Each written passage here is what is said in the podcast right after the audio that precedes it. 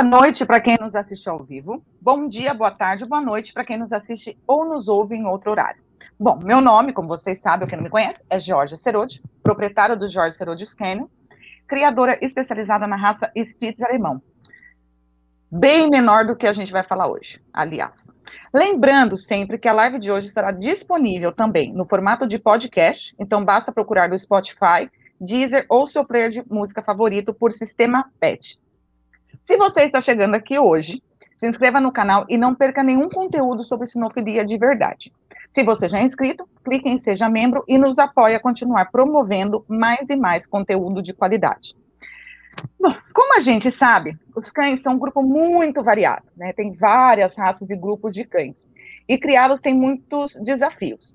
Mas tem um grupo de cães que o desafio é bem maior, literalmente. São os cães gigantes como eu falei, bem diferente do que eu crio aqui, né? E é esse nosso tema de hoje, criando cães gigantes. Será que, que é tudo igual aos pequenos? Será que é igual o que eu faço aqui? Mas, assim, obviamente com mais volume? Ou tem coisas que a gente desconhece e que a gente precisa e deveria saber? Para nos falar sobre esses cães colossais, enormes, gigantes, teremos, é, teremos que ter criadores aí de gigantes, né, com conhecimento e experiência. Então, nós conseguimos hoje três criadoras, tá? É, vão estar aqui conosco. Cláudia Gardel Zanke e Juliana Zanke, do Grand Bouvier, criadoras de é, Bernese Mountain Dog, filha, na verdade, vocês vão ver aí, é a, a, mãe, a filha e tem o netinho, tá, gente, que já está crescendo no meio dos, dos, gigantes aí, dos grandões. E a Fabi, Fabiana Fonseca, do Canil Solar Wonderful, Bom, a Fabi, mais louca do que eu, cria dog alemão e machim, tibetano, mas a gente vai conversar bastante sobre isso. E ali no canto, né, obviamente, não pode faltar, porque ele quer aparecer agora em todas. Aparece aí, Eduardo. Em todas as minhas lives, inclusive ele quer entrar na pre-live aqui, vocês perceberam, né, meninas? E quer mandar, quer falar. Eu falo assim, não, fica quieto, a live é minha, deixa eu falar. Eduardo, né, Dudu, aí, nosso CEO do Sistema PET, grande parceiro meu. É, hoje o time está de peso, literalmente, né, meninas? Literalmente. Eduardo está sobrando aí, coitado, o único menininho. Então hoje a gente vai dominar. Ah, não, tirando, obviamente, o netinho da Cláudia, é, né? Que está aí também. Aqui, né? Aí, ó, apoio moral para você, tá bom, Eduardo? Tá bom assim? Tenho tempo, tenho tempo. É, bom, então, gente, eu vou, eu vou ser bem sincera para vocês. Eu estava muito ansiosa para essa live, porque eu converso bastante com a Clau, acompanho a Ju aí com os pimpolhos, com a filha, com né, praticamente recém-nascido aí, né? E, é. e a Fabi, a Fabi, a gente é colega aí dos criadores do bem, grande Fabi. É muito difícil conseguir a Fabi com a gente, tá? Hoje várias pessoas, você conseguiu a Fabiana? Eu falei assim, eu consegui, eu consegui, porque eu falei, se você não for, eu saio dos criadores do bem. Não, mentira. Ai, que bom. Consegui a, consegui a Fabi aqui e o papo hoje vai ser muito gostoso. Então, como é que a gente vai fazer? Eu vou passar a palavra para vocês agora, para vocês se apresentarem aí, para vocês darem as boas-vindas para os nossos internautas. É, eu vou começar então. Vamos começar pela maioria, né? A gente está em, em, número menor aqui, então Ju e Clau, vocês podem se apresentar aí, depois a Fabi e o Eduardo, se você quiser falar você fala. Então vamos lá. Cláudia e Ju. Oi, boa noite. Eu sou a Cláudia. Eu sou a Juliana. E o Teodoro. é, é, nós criamos Boiadeiro Bernês, ou Bernese Mountain Dog, isso desde 2000, né? Antes disso, como nós sempre fomos loucas e apaixonadas por bezerros, nós tivemos Rottweiler. E quando a Juliana nasceu, eu tinha uma pastor Tinha preta e um mastino napolitano. Um mastino napolitano, que era duas vezes o meu peso. Então a gente sempre gostou de cachorro grande. Então... E os nossos berneses, eles são grandes, não são... A média, assim, de peso entre as fêmeas é de 45 quilos, mas nós temos algumas que passam dos 50 e os machos eles estão ali entre 55 e 65 quilos, então são cães grandes.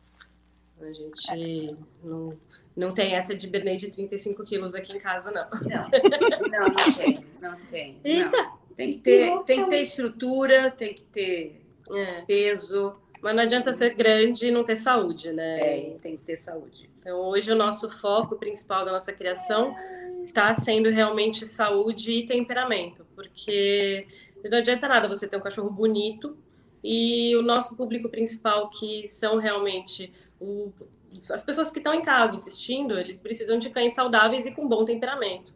Né? Ainda ser... mais desse tamanho, né, Ju? Como é que você vai segurar um Bernês com temperamento ruim? Você não segura! Não! e cada vez que você vai pagar uma, uma cirurgia ou alguma questão de remédio para um Bernês doente, você vê que fica caro. Então, hoje, por exemplo, é uma questão que nós batemos muito na tecla é na parte da pessoa ter condições de ter um cão desse tamanho. O pessoal às vezes vira para a gente e fala assim: é porque vocês estão querendo elitizar a raça e não sei o que. Não, não, não é questão de elitizar a raça, é questão de preparar as pessoas para a manutenção desses cães. É, e assim, a manutenção não é cara mensal, mas se de repente Deus me livre dar uma dor de barriga, né? Se o cachorro tem uma torção gástrica, por exemplo, que é uma coisa que pode acontecer na raça, ou romper um ligamento, é uma cirurgia de 10 mil reais. É, a, a, eu falo que valor de veterinário vai com o tamanho também do cão, né? Uhum, sim. Então você precisa focar em cães saudáveis. É, nós conhecemos, por exemplo, criadores que acasalam cães com problemas de tiroide.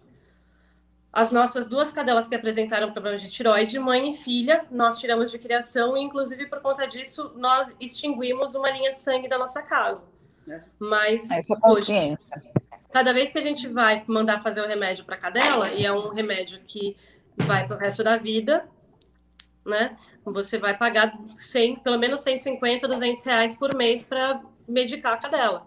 Ô, Du, você percebeu que as nossas convidadas aqui não tem problema em falar de valores, hein? Porque todo criador que vem aqui fica assim, não, mas então, não. Não, aqui está sendo um negócio ali é, não, é, preto no branco. Georgia. Tem que ser escancarado, é porque senão você vai enganar a pessoa. Não dá. A gente, nosso é a trabalho não é. É, a mesma coisa. A pessoa pega e fala assim: ai, solta pelo, solta.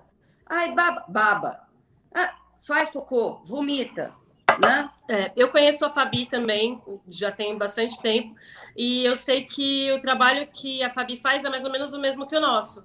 Nós, nosso trabalho não é vender cachorro. O sorriso da Fabi ali, ai, gente. Agora, o nosso trabalho não é vender cachorro, né, Fabi? O nosso trabalho é criar a raça. E aprimorar a genética da raça. Uhum. É, o, né? a venda do animal, ela é uma, é uma consequência. consequência. E a pessoa que vai comprar um filhote nosso, ela tem que estar preparada para o que ela está recebendo. Né? Ela tem que saber como cuidar. Você percebeu que assim, aqui, eu falei para você que você está sobrando, cara, porque as meninas nem viram as minhas perguntas e já estão já estão respondendo minhas perguntas. agora, acabando com essa entrevista. Poxa, Ju! Não, agora vamos passar. Teodoro, passa, passa, vai, Teodoro. Manda ver, Fabi. É o Teodoro que está falando demais. Fabi, é, se apresente aí. Gente, eu não vou nem falar. Deixa ela falar, porque se, essa é louca. Vai, Fabi, fala. Um pouquinho então, de você. Boa noite, pessoal. Eu sou Fabiana Fonseca, criadora de dog alemão desde 1995, uh, com canil registrado na FCI desde 2001, se eu não me engano. Uh, hoje tenho aí 45 exemplares da raça dog alemão e 15 exemplares da raça, da raça mastiff tibetano. Uh, primeiro quero quantas, cumprimentar, quantas então. Toneladas, quantas toneladas de cachorro você tem em casa? Eu já chego lá. Primeiro eu quero te mandar um beijo, minha linda. Obrigada pelo convite. Uh, Ju, Cláudia, vocês moram no meu coração, tenho o meu respeito, muito obrigada por estar dividindo essa live aqui com a gente, né? E Du, a gente se conhece há quantos anos, né? Então, muito obrigada aí também por estar viabilizando esse entretenimento e essa transmissão de conhecimento, que é fundamental para uma raça, é, para as raças gigantes. Né? As meninas falaram em cães ali que elas têm de 45 a 50, 50 e poucos quilos.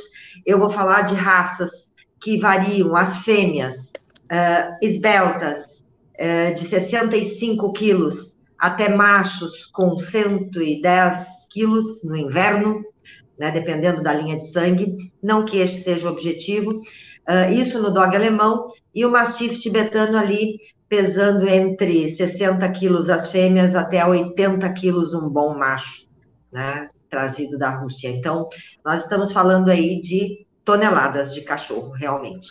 Aí, respondendo a Geórgia, eu falo em vermífugo cada vez que eu vou fazer para 5 toneladas de cães porque vai fora um pouquinho, porque né, tem que contar com o reforcinho, então a gente tem que falar em alimento para 5 toneladas de cachorro e vermífugo para 5 toneladas de cachorro. Então, Esse é o meu conversando... trabalho na raça. Eu estava conversando com a Fabi, aí a Fabi, a gente estava conversando, acho que era até de noite, assim, eu conversei com ela, ah, a Fabi, ela começou a me contar, eu mandei mensagem para Eduardo, assim, e você fala que eu sou louca porque eu tenho, tipo, 80 cachorros na minha casa? Você, você fala que eu sou louca, são 5 toneladas. Para eu ter 5 toneladas, eu fico imaginando vocês. E assim, aí eu fui pesquisar, tá, gente? Óbvio que assim, quando a gente faz a live, a gente começa a pesquisar, e eu fui lá, as 20 raças, mais, as maiores raças do mundo. Aí eu percebi que das 20, das top 20, eu tenho duas. Mas assim, gente, não é que eu sou um pouco louca também? Que eu tenho o Cuvas. Ah, eu não perguntei para você. Não perguntei. Eu tenho o Cuvas e tenho o Canecorso. Aí, é, antes do que o Eduardo vai querer falar, porque eu não deixei ele falar ainda, Aí eu tava, eu tava conversando com a Fabi, a Fabi falando do dog e tal, não sei o que, o dog alemão. Eu falei assim, cara, meu pai criou na década de 80. Ô, Du, você tá com a foto aí?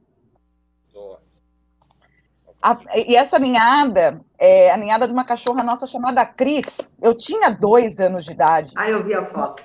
Uma, uma cachorra nossa chamada Cris, e ela nos deu o Amadeus. O Amadeus viveu muitos anos com a gente, e ele deitava no meio da rua. Eu morava em Avaré na época, e carro não passava com medo do cachorro. Só que a única coisa que ele fazia era peidar. Eu subia cavalinho nele. É, eu falei assim, gente, eu sou, tá vendo, assim, eu, eu acho que eu sou meio louca, mas eu não vou colocar na minha cabeça caça grande, porque não dá. Eu deixo para vocês, né? Deixo para vocês. E antes de começar as perguntas, deixa eu deixar, é, vou deixar, deixa eu deixar sacanagem, né? Eu vou deixar o Eduardo falar um pouquinho, porque ele tá coçando a língua ali. Se apresente, Eduardo, dê as boas-vindas para os nossos espectadores. É, boa noite, pessoal. É, aqui é a Ana Chatadinha do Eduardo. É, tu vê como eu sofro aqui, né? Você não sabe como é que é durante a semana. É... Sejam bem-vindos, né? Então acho que o papo hoje vai ser legal. A Fabiana, não, é, é, que assim, eu não vou dizer que eu conheço a Fabiana já faz 20 anos, não, faz 5, né, Fabiana? A gente é 5 mais 15. é, então, assim, vamos fazer um bate-papo legal, é gostoso. Espero a participação de todos também. Aí a gente vai colocando as perguntas, os comentários de vocês também aí à medida que, é, que a gente for levando o bate-papo. Obrigado. E, Georgia, tá contigo. Valeu, Du. Vamos lá, né? Para vocês, eu vou, vou passar de novo ali para a Ju e para a Clau. O que, que vocês consideram uma raça gigante? Assim, ou, ou, vocês não, mas o que, que é considerado a partir de. É, é tamanho de cernelha? É, é, é peso? E peso. o que, que é a partir de quanto? Eles dizem a partir de 45 quilos, 50 quilos, né? É, e inclusive os padrões estão completamente desatualizados, né? Porque se eu pegar hoje o padrão da raça do Bernês, vai dar um macho de 45 a 55 a 50 quilos. E um macho de 45 quilos é um macho leve, de estrutura leve. Né? Não dá para a gente pegar e, realmente colocar para reprodução um macho desse. Uma fêmea de 37 quilos é uma fêmea muito leve que você vai ver não tem ossatura. É, nós estávamos essa semana conversando com um cliente nosso, que os nossos clientes não são mais clientes, são família, né? É, o, ele mandou uma foto do filhote dele de oito meses, que está com 52 quilos. É, mas tá meio grande, né? Ele tá enorme. né? Mas é um cachorro que, assim, para acompanhar. Mas ele, ele é grande? Ou ele, ele, é grande de estrutura ou ele tá ele é grande Não, ele é grande de estrutura. De tudo, de estrutura, de tamanho, tudo. E para acompanhar isso, o que, que ele faz? Ele faz natação com o cachorro, ele coloca o cachorro realmente para se exercitar. Por quê? Por ser um cão grande, né? Ele tem problemas, ele pode vir a ter problemas sérios. Né? Durante o crescimento, porque essa, esse crescimento acelerado, né? Porque vamos combinar, um cachorro de oito meses com 52 quilos é um cachorro que realmente está muito grande. Pensando que é um... O irmão dele está com 42. É, e pensando que a raça é uma raça que vai, um macho grande chega a pesar 65 quilos, no máximo estourando 70, é, é um cachorro que realmente ele já está chegando ali no final da linha de crescimento dele. Então, ele cresceu muito rápido.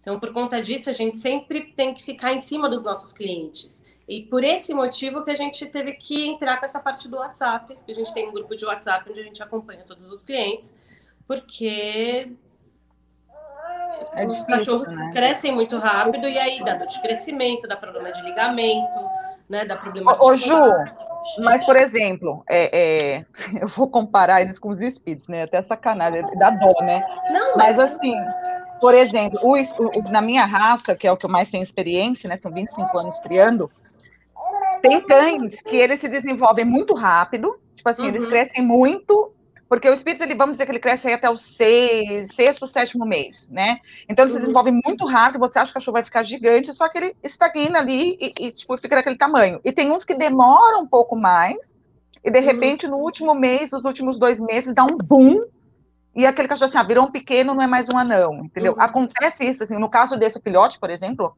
pode ser isso? Não é muito comum. Não, o Bernês, inclusive, desenvolve até os dois anos, dois anos e meio. É, na verdade, assim, se você. O dog também. É, nós que, nós que criamos raças grandes, a Fabi vai, vai confirmar isso, nós, é, nós temos que fazer o um acompanhamento de displasia coxifemoral e de, de cotovelo dos cães. E por conta desse, dessa demora no desenvolvimento, a, o laudo definitivo ele só é dado normalmente a partir, mesmo na Europa, mas na Europa meses. é que o, o Conselho Brasileiro de, de, de Radiologia Veterinária ele está um pouco atrasado com algumas coisas. Na Europa já se dá com 18 meses, 18 a 20 meses, né? Isso tudo você tem que avaliar a linha de crescimento do cão. É, muitas uhum. vezes nós vamos fazer a, as radiografias dos cães e um cachorro de 12 meses já está com a linha de crescimento fechada. Pelo menos é de quadril, é de cotovelo nem sempre. Mas, de qualquer maneira, ele só vai terminar o desenvolvimento dele mesmo lá pelos alguns cães até lá pelos 36 meses. Ele só vai e é, o macho adulto, por exemplo, ele só vai chegar no seu auge lá para os quatro anos. Que é quando ele vai é. terminar de ganhar o corpo, tudo. Então, uma outra dificuldade que nós temos na criação de raças grandes é que o cachorro ele amadurece mais devagar e a vida fértil dele é mais curta. Sim. Então a gente tem que começar a usar um cachorro, vai lá para os seus 24 meses, mas, mas com 5, 6 meses ele já está terminando a 5, 6 anos. 5, 6 anos, isso, desculpa. Está terminando a, a vida ele já reprodutiva. Está terminando o ciclo fértil dele. Então, é. então, então no dog alemão também. fica. É, eu ia falar, mas você, concorda, não. você concorda, Fabi? Vocês passam é... por isso aí também? As características do desenvolvimento do dog alemão muito parecido com o Bernese, né? Então é um cachorro que uh, também termina ali a sua linha de crescimento aos dois anos de idade. Uh, eu acredito que seja a única raça que aumenta 100 vezes o seu peso natal no primeiro ano de vida, né? Então, se ele nasce com 700 gramas, ele vai chegar nos 12 meses com 70 quilos. E isso num desenvolvimento normal. Mas completamente diferente disso é o mastife tibetano, cuja linha de crescimento, cuja maturidade completa chega somente aos quatro anos de idade. Ele tem um desenvolvimento ósseo bem mais lento, mas como é a raça precursora da maioria dos molossos e molossoides, ele é, tem uma longevidade muito maior e ele tem uh, uh, uma vida fértil completamente diferente do dog alemão, que eu tenho mais experiência, mas por conta de um outro estudo que a gente teve que participar na comissão internacional, uh, eu tive que ir muito fundo no estudo do, do Mastiff tibetano, então acabei acelerando, digamos, o meu conhecimento sobre a raça. E no caso do Mastiff, nós temos cães que têm uma longevidade maior do que a maioria das raças gigantes e um, uma vida fértil também muito maior do que a maioria das raças gigantes. Mas uh, eu digo também que esse desenvolvimento, tanto do dog alemão como do mastiff, uh, não, nunca criei Bernese, não, não, não posso opinar a esse respeito, mas no caso do dog alemão uh, e do mastiff tibetano, claro que é extremamente vinculado ao manejo, né? não somente genética, nós temos aí um trabalho muito extenso feito em cima da melhoria genética, feita uh, pesquisando linhas de sangue longevas, linhas de sangue com poucos problemas de saúde, uh, trazendo para o Brasil somente cães uh, com DNA depositado, que tenha exames de displasia feito, de cardiomiopatia dilatada, que é um dos grandes problemas da raça dog alemão, né? Então, uh, na Europa, isso está extremamente desenvolvido, esse trabalho de melhoria genética com base em exames de saúde, né? E nós temos que trazer isso para cá. Uh, gostaria que a raça aqui fosse melhor trabalhada nesse sentido, mas, enfim, não são todos que têm essa percepção né, de trabalhar com base no preventivo. O preventivo é fazer exames, é testar os cães antes de usar e conhecer, estudar efetivamente as linhas de sangue né, no mundo, viajar, participar. Cansei de encontrar essas duas nos aeroportos das mundiais. Num, olha, é, algumas vezes a gente se cruzou, né? Essa menina com um bebezinho pequenininho viajando, barriguda também, se eu não me é. engano. É. Então, é só assim que a gente consegue aprender, é indo para fora, é estudando, é conhecendo, é fazendo imersão nos criadores, nos grupos e Mas nas exposições. Porque eles não liberam o cachorro para gente sem conhecer, né? Exatamente. Cachorro bom não, porque tem quem compre por catálogo, né? Cachorro bom só vem quando a gente consegue realmente cativar os criadores, conhecer e mostrar que a gente também está interessado em melhorar. E esse interesse em melhorar é que tem que ser extremamente trabalhado nas raças gigantes, porque elas têm problemas, têm uma série de problemas que têm que ser uh, trabalhados no preventivo. E os COIs, né? Oi? É, é... Os coeficientes de consanguinidade desses ah, cães de breeding são altíssimos. Sim, Agora, já, em algumas variedades é, é, se fosse um termo médico, endêmico, né? O problema de, de consanguinidade é endêmico em algumas variedades, no dog alemão também.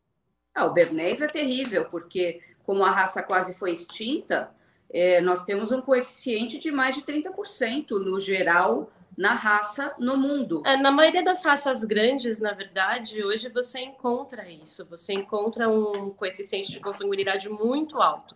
E é por conta disso que a gente tem que ter muito cuidado no trabalho que a gente faz.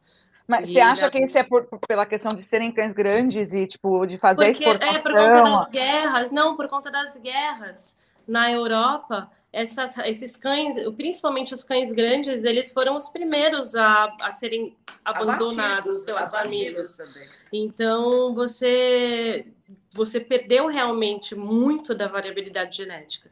Hoje nós não. temos que trabalhar em cima realmente não de não a gente não, não tem como buscar cães com sem muita consanguinidade o que a gente tem que procurar é, é linhas de sangue mais saudáveis porque nós fizemos, por exemplo, um estudo genético dentro do nosso plantel, e mesmo os cães onde você observando, vai, cinco, seis gerações de pedigree, você não tinha no, cães que, que batessem, né? Você não, não observava consanguinidade no papel, geneticamente eles tinham 34% de consanguinidade de qualquer maneira, de 31 a 37% era a média. Assim. Mas você sabe que é interessante? É, há uns quatro anos atrás, o Christian Molina, que é, que é juiz, né, boliviano, ele, ele me passou um programa é, alemão, eu esqueci o nome agora, que você, é, você coloca ali o registro, o pedigree da, do, do, do, cachorro, assim, ah, eu vou a casa lá, você coloca o pedigree da, da fêmea e do macho, e é muito interessante que em algum momento, independente se são assim, às vezes de linhas de sangue completamente diferentes, e ele, e ele pega assim praticamente toda a geração. Não, é, é um programa que tem mais de, são milhões de registros, começou com os pastores alemão, né? É, e em algum momento eles vão ter consanguinidade, independente. Assim, eu acho muito interessante isso. Agora, é, é mais interessante saber que. Pode falar. Programa de banco de dados uh, O sistema PET faz isso, qualquer programa de banco de dados faz isso, desde que tenha uma base. Desculpa, desde Eduardo. Desde que tem. O problema é ter uma base grande. Né? É, é, é, não, mas esse que eu estou te falando, do é uma coisa muito incrível, assim, eu vou depois, depois eu vou até ver para você, que eu realmente esqueci o nome. Ele custa, na época, custava acho que uns 90 euros, alguma coisa assim, é, só que ele, vem, ele não vem com todo o banco de dados, você tem que começar a colocar e aí ele puxa. É, é, o sistema PET, que o sistema PET é colaborativo. Isso. É, não, eu só estou dando um exemplo, Eduardo. Gente, o sistema PET é perfeito. Eu estou falando porque eu, eu estou usando. usá-lo. Estou usando, está facilitando a minha vida, mas eu achei interessante isso, porque assim, são milhões e milhões de registros que, que tem ali. É, não é como o Ingros, por exemplo, que. Aí, ó, The Breeder Standard. É, não, assim, eu acho que isso ajuda muito, né? Porque na hora de acasalar, ainda mais você falar da questão de consanguinidade. Agora, assim, Fabi, Fabi, Fabi. Você viu aqui a mensagem da Manu? A Manu, fazia tempo que a Manu não estava na live, acho que ela só veio aqui para tua casa hoje, Fabi. Ela colocou assim, boa noite, boa noite a todos. É, um Ai, beijo para minha cega, eu nem de óculos, óculos, eu não enxergo a letrinha no celular, porque eu não consigo não, gravar. Eu, eu vou ler para você. Ó. Lê. É, grande abraço. Um beijo para minhas amigas queridas, pro Du, mas em especial para minha bruxa má Fabi. Que delícia ver tanta gente competente e amada junta. Parabéns pela live. Chamou de bruxa má, mas a gente aceita, né? A gente Não, mas eu sei, é assim mesmo. Eu sou a bruxa má. Ela é a boa.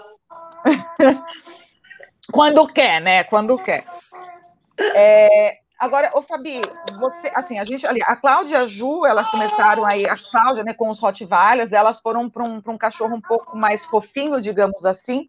Agora, você, é, é, você tem o dog alemão, que é um cão de guarda, e de repente você quis um, um urso cachorro, né? Porque a gente sabe que o temperamento do, do, do tibetano, assim, é que assim, a gente sabe não, a gente ouve, né? A gente vê os vídeos, é difícil controlar. É que assim, gente, a Fabi é um mulherão de um metro, quase um metro oitenta de altura, tá? É, e, e, mesmo assim, os dog alemão dela passam ela, uma, uma loucura. É, de controlar um tibetano, né, que a gente vê ali com a, né, com, com, com, a, com a guia e tudo mais. Como é que é essa convivência com duas raças tão distintas, de uma certa maneira, ao mesmo tempo com, com, com temperamento tão forte? Como é, como é que você faz? Porque, assim, Gente, eu ainda estou naquela, são cinco toneladas de cachorro, gente. Vocês não estão entendendo. Então, eu, eu, venho, eu venho do pastor alemão, né? Então, uh, eu cresci a minha infância toda, minha família tinha pastor alemão. Uh, antes de eu ter os dogs, eu tinha pastor alemão, certificados e tal, gostava muito uh, de lidar com essa raça, uma raça de guarda, pastoreio, né? E depois de ter encerrado, digamos assim, de ter o meu último pastor alemão, eu resolvi entrar para o dog alemão, me apaixonei, conheci a raça informalmente, ganhei uma dourada e aí entrei para o dog. Uh, isso foi nos idos aí de 94, uh, mais ou menos por aí. Daí comprei meu primeiro dog alemão registrado, a fêmea, a canil, e a coisa foi indo e fui me apaixonando. A gente foi para a Argentina, fez um jovem campeão mundial, e aí a coisa pegou na parte de exposição, o bichinho mordeu, né? E a gente é, incursou. Eu sou uma expositora, eu sou uma criadora expositora, eu sou apaixonada pelo, pela exposição, né? Pela sinofilia avaliada, como eu chamo. Eu gosto de submeter meus cães à avaliação. Fazendo isso periodicamente, com muitos cães em pista, eu decidi que toda Mundial Canina, desde 2005, 2004, já no Brasil, eu fui também, já com cães. É, falei, vou assistir toda a Mundial. E fui para a Rússia. Né? Assisti em 2016 a Mundial da Rússia. Uh, fui muito bem recebida pelo canil, pelo clube do dog alemão de lá. Fui para conhecer criadores. Existem algumas reservas genéticas no mundo, alguns pontos aonde nós temos uma variabilidade genética do dog alemão melhor, né? Isso são em alguns extremos, né? Nós conseguimos um, um material genético muito interessante na Rússia, outro muito interessante na Polônia, uh, na Hungria, saindo do eixo Itália, Alemanha, né? Mas então, sempre participando das mundiais, conhecendo os criadores.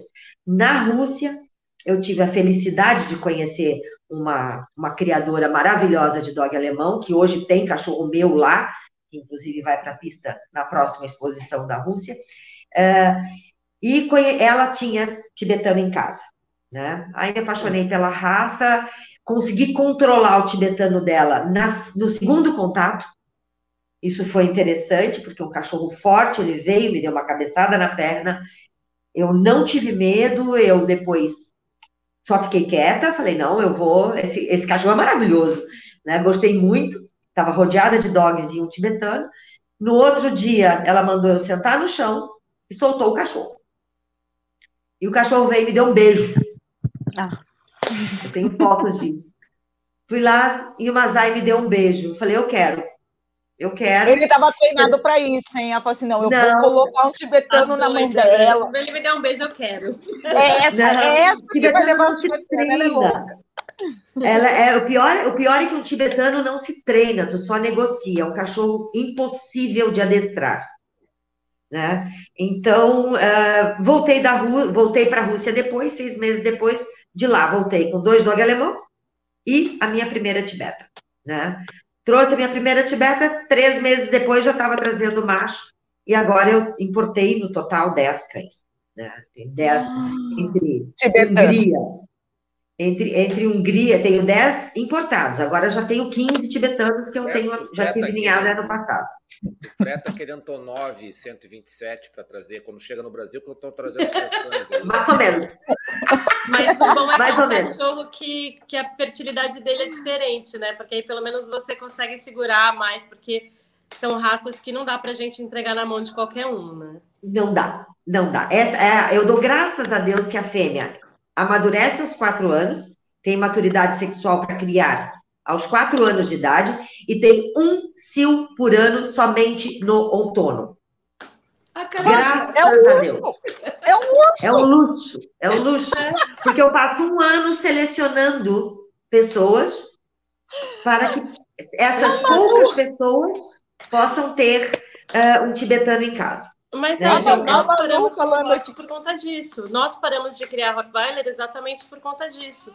Porque as pessoas não estão preparadas para ter cães não de temperamento forte. E olha que o Bernês tem um temperamento forte, ele só não tem a parte da, do, do ataque. Da agressividade. Mas né? é um cachorro que ele pode sim vir a ser agressivo se não for bem socializado. E hoje em dia nós temos. É, o tibetano tu não socializa. O tibetano você não socializa.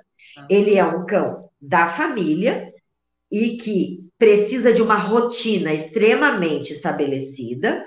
Se tem um funcionário na casa, reze você para não perder esse funcionário, porque o tibetano não vai aceitar com facilidade outro funcionário. Eu visitei presídio na Rússia, aonde são dois tibetanos e um guarda de 2 metros e 10 de altura para cuidar de um andar inteiro.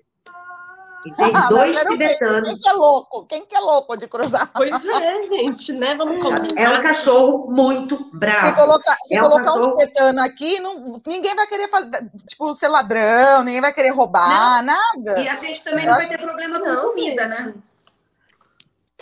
Como assim? Exato. Gente, eu vou, vou combinar uma coisa. Eu vou falar um negócio assim. Eu tiro meu chapéu para Fabiana, porque eu, por mais que eu goste muito de cão grande, e assim, nós temos um Doberman, por exemplo. O nosso Doberman, eu olho para a cara dele e falo assim, Argus. E ele para o que ele está fazendo. Mas eu não, não, teria culhões de segurar um cachorro desse. Não eu quero um filhotinho. ainda. Um filhotinho, só para fazer carinho, tirar foto. Não, Ai, ursinho! Aí não, é, o, é o golpe da fofurinha. Não é? A massa. Assim, tem cinco meses. Ai, não, já cresceu. Não, não, a idade mais linda é aos cinco meses. É uma fofura aos cinco meses. Tá Mas Ai, assim.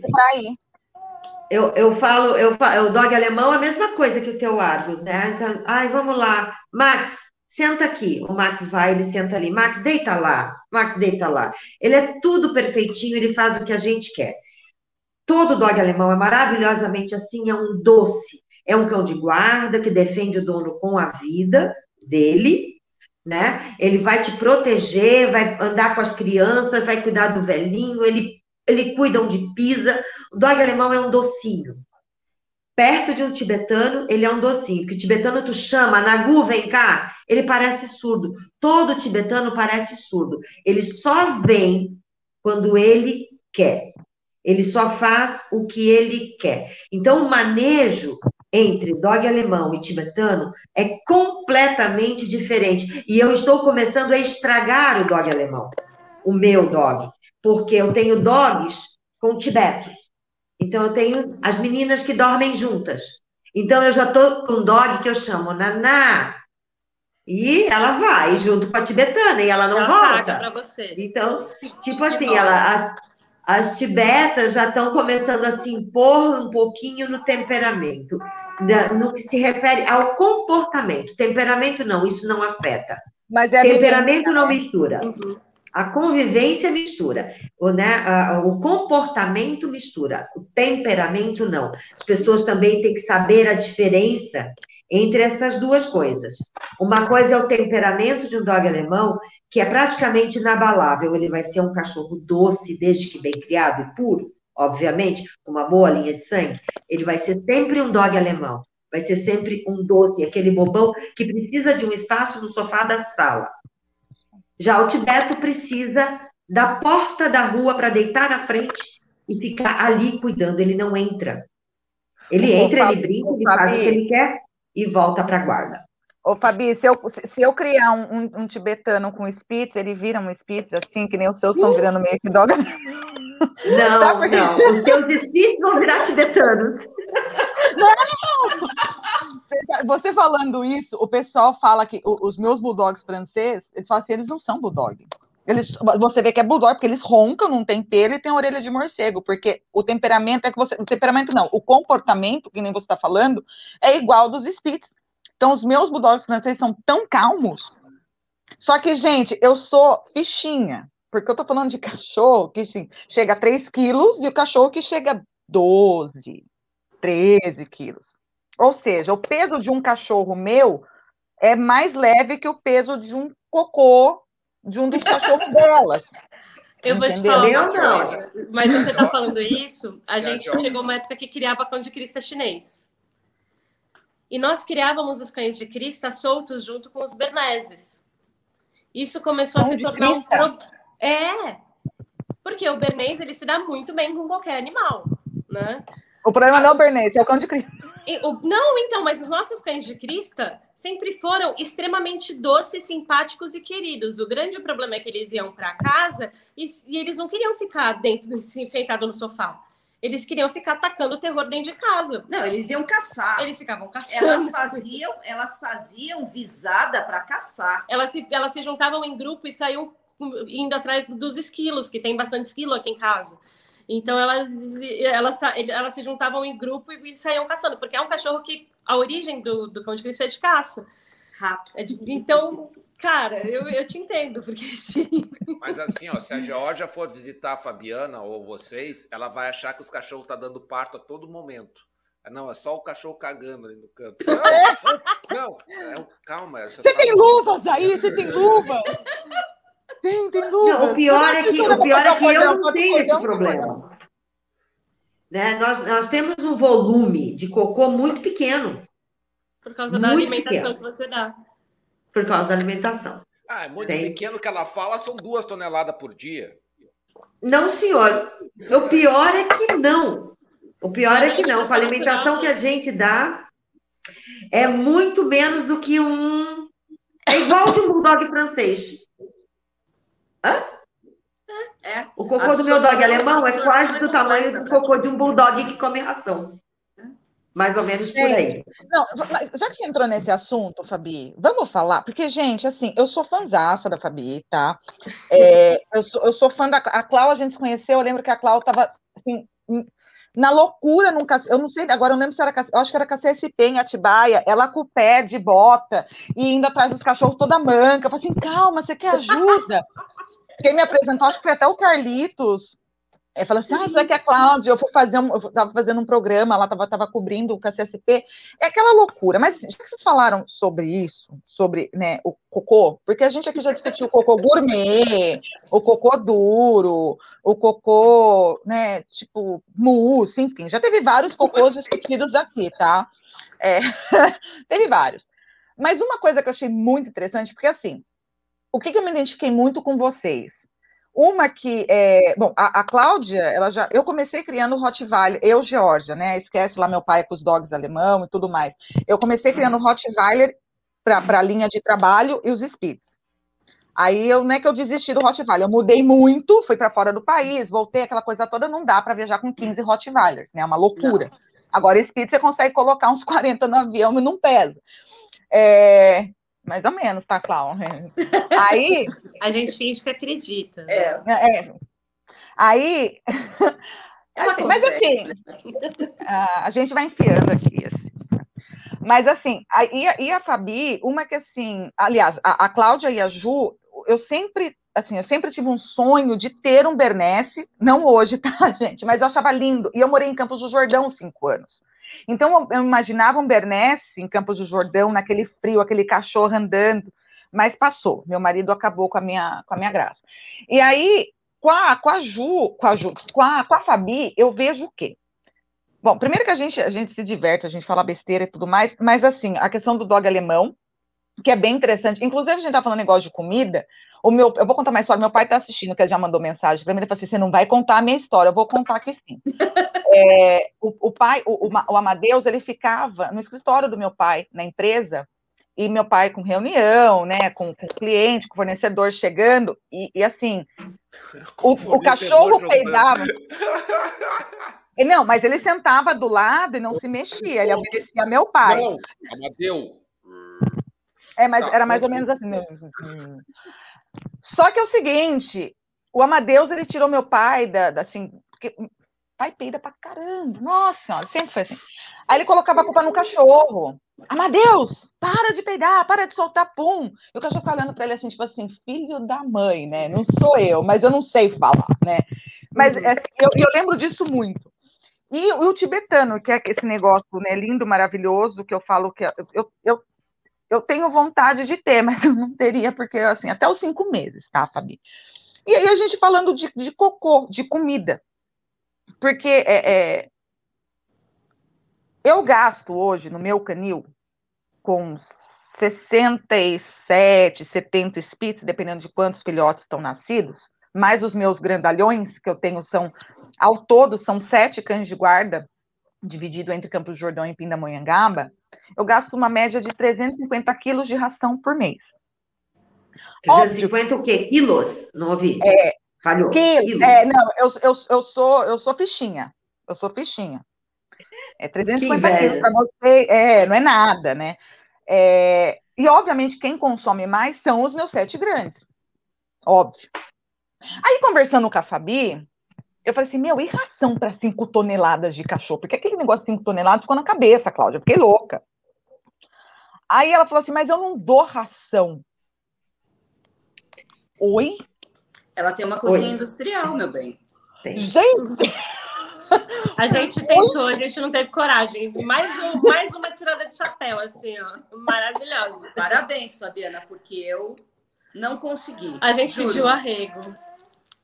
Ontem chegou o caminhão do frango.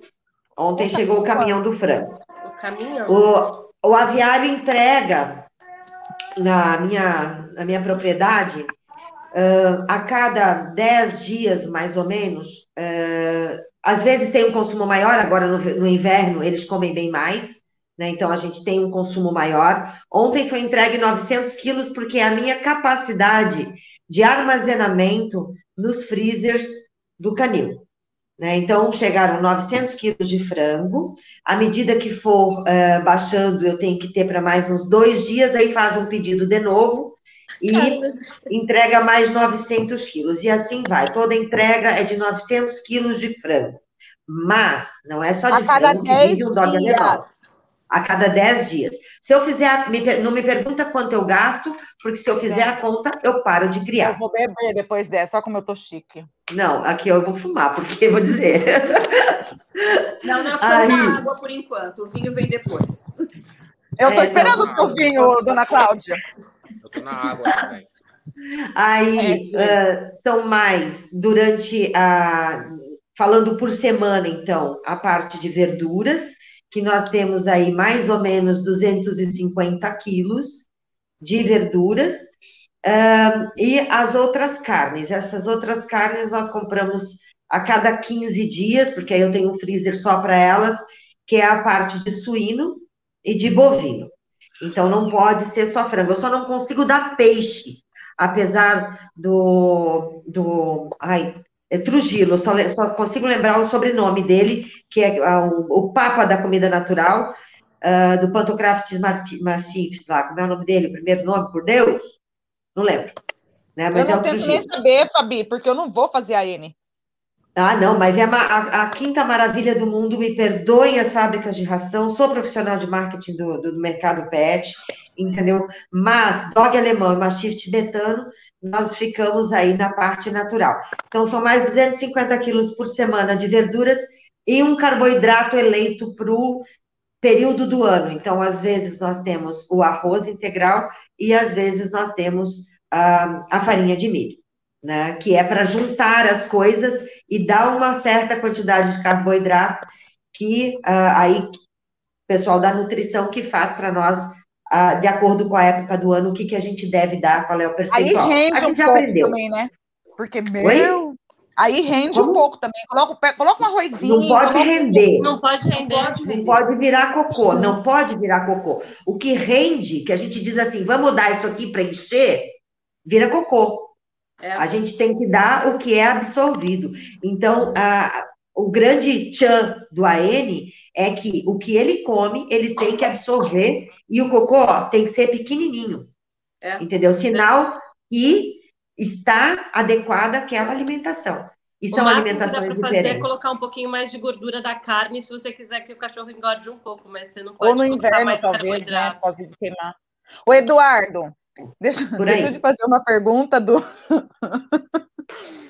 Você está absorvendo bastante comida? Não, o cachorro dela ganha um Eduardo por ano, meu. Isso que eu tenho 1,90m. Eu faz 40 anos, eu não saio dos 70. Sabe que teve uma. Ah, agora você tem que dar receita para nós. A gente teve uma época que fez metade, junto com uma nutricionista, a gente fez metade de alimentação natural e metade de ração. Então a gente dava um pouquinho de ração, porque eventualmente os cachorros iam para exposição tal, então ficava complicado tirar completamente da ração.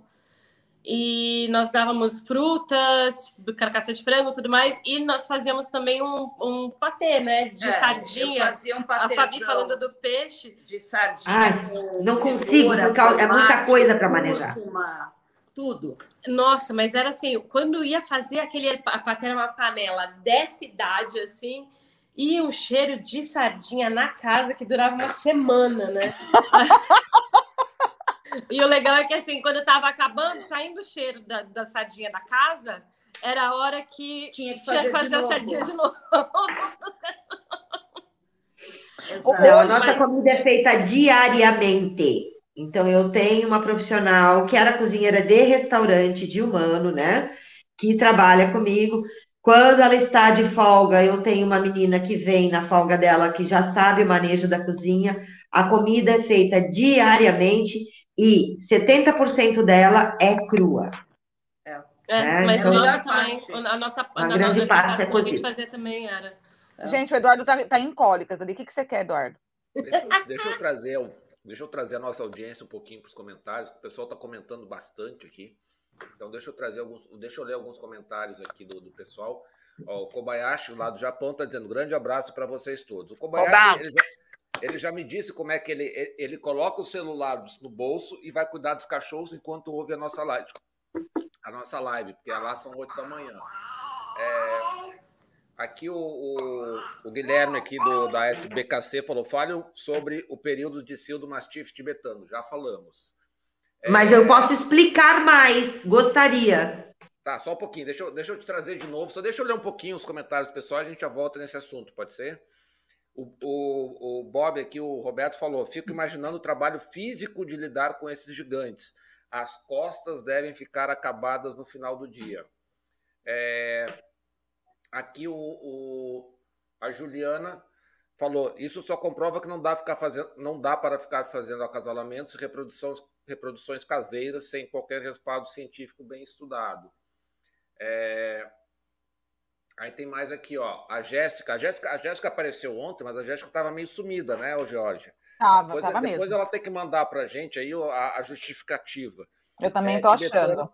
Tibetano é para os fortes. Deus é mais. Imagina dar banho naquela criatura. Nós é vamos outro falar sobre isso, Jéssica. Calma. Aqui o Leonardo falou um oi para todos vocês, grandes da sinofilia brasileira. A Jéssica comentou, na Polônia são as rodol... rodol... Ródolas. Ródulas. Sou apaixonadas pelos criadores poloneses. É, Eu também. A Manu falou aqui, ó, a Fabi não sabe brincar, já traz logo de dúzia. De dúzia. Aí o, o Leonardo falou, há vários registros de tibetanos com mais de 12 anos. É, a pessoa Sim. falando excelente trabalho da Fabiana. A Jéssica falando, é muito, é muito específico criar uma raça dessa. É um animal que, para ser dono, tem que fazer curso. É verdade. Ah, eu acho que todas as raças deveriam ter curso de proprietário, tá? Exatamente, também, Também acho. concordo. Para ter cachorro, concordo. você tinha que ter. Pra, não é para ter filho, para E para ser cachorro, pra ter criador também, né? Ah, para ser criador nem se fala, né, bem? Tem É o que ela falou ali embaixo, é o que a Juliana falou ali embaixo. Você precisa fazer o. né? Precisa. Precisa estudar muito.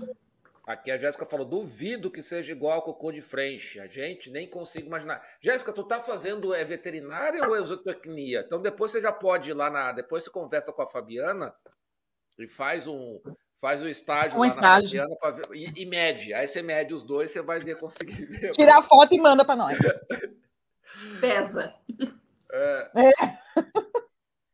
É, o Machado, Machador Machado falou: pessoal, gostei muito de conhecer vocês. Obrigado. Assina o canal para não perder. É uma pena que tem que sair na live, mas vai ficar gravada. Até uma próxima. Espero, espero outra live. Show. Um abraço. Então aí, assina o canal aí para ser, pra ser informado quando tiver mais.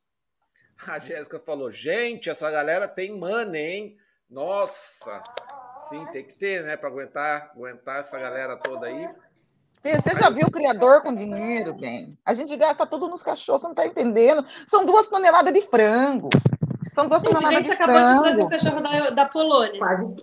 Gente, vocês estão importando agora. Olha, Koba, você tem total razão, tá? Para ser criador tem que ser maluco. Tem, maluco. Esse povo é sim. tudo. Eu sou normal, esse povo é tudo doido, olha só. Não, não dá para trocar carro, não dá para mudar de casa, esquece. A gente faz tudo voltado para os cachorros. Isso né? quando você não traz um cachorro da Ucrânia e ele é infértil.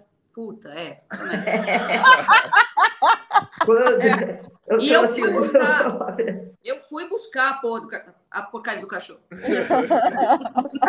A porra não, porque não tem. né? É, não tem. ele, ele tá, ele tá porra less.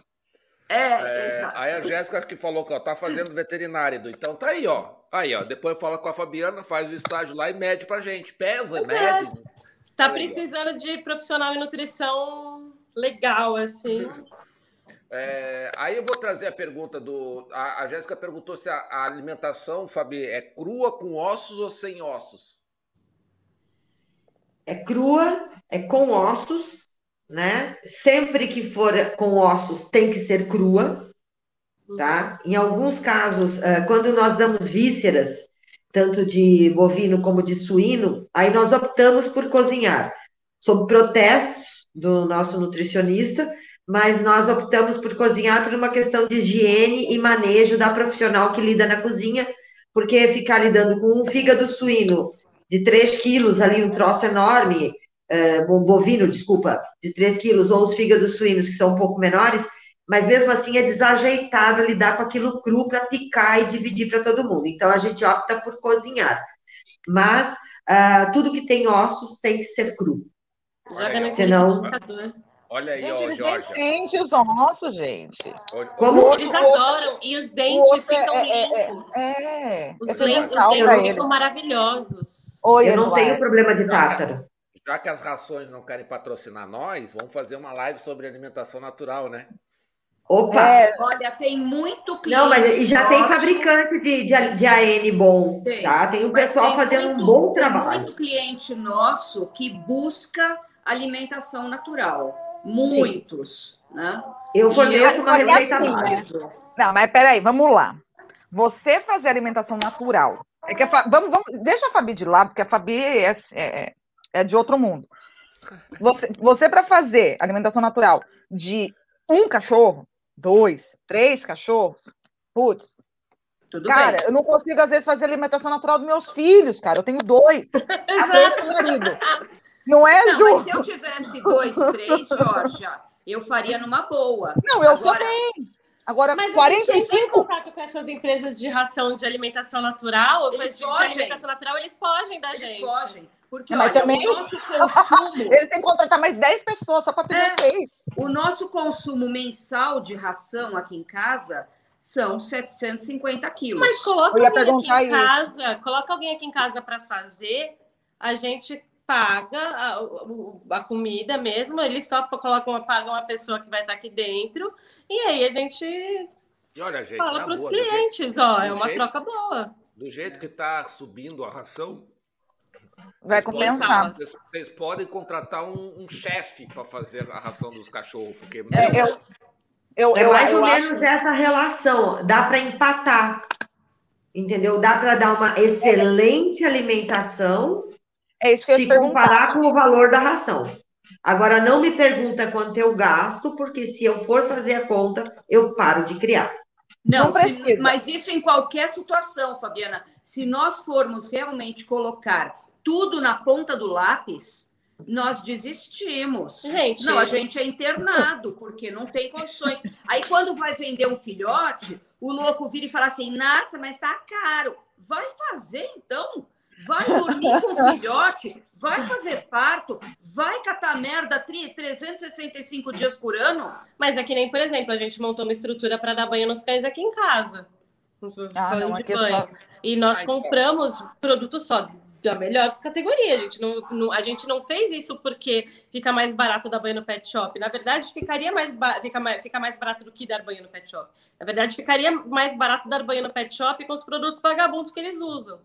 A gente quer usar produto de primeira e, e a gente quer fazer o trabalho direito, sem o cachorro voltar todo machucado.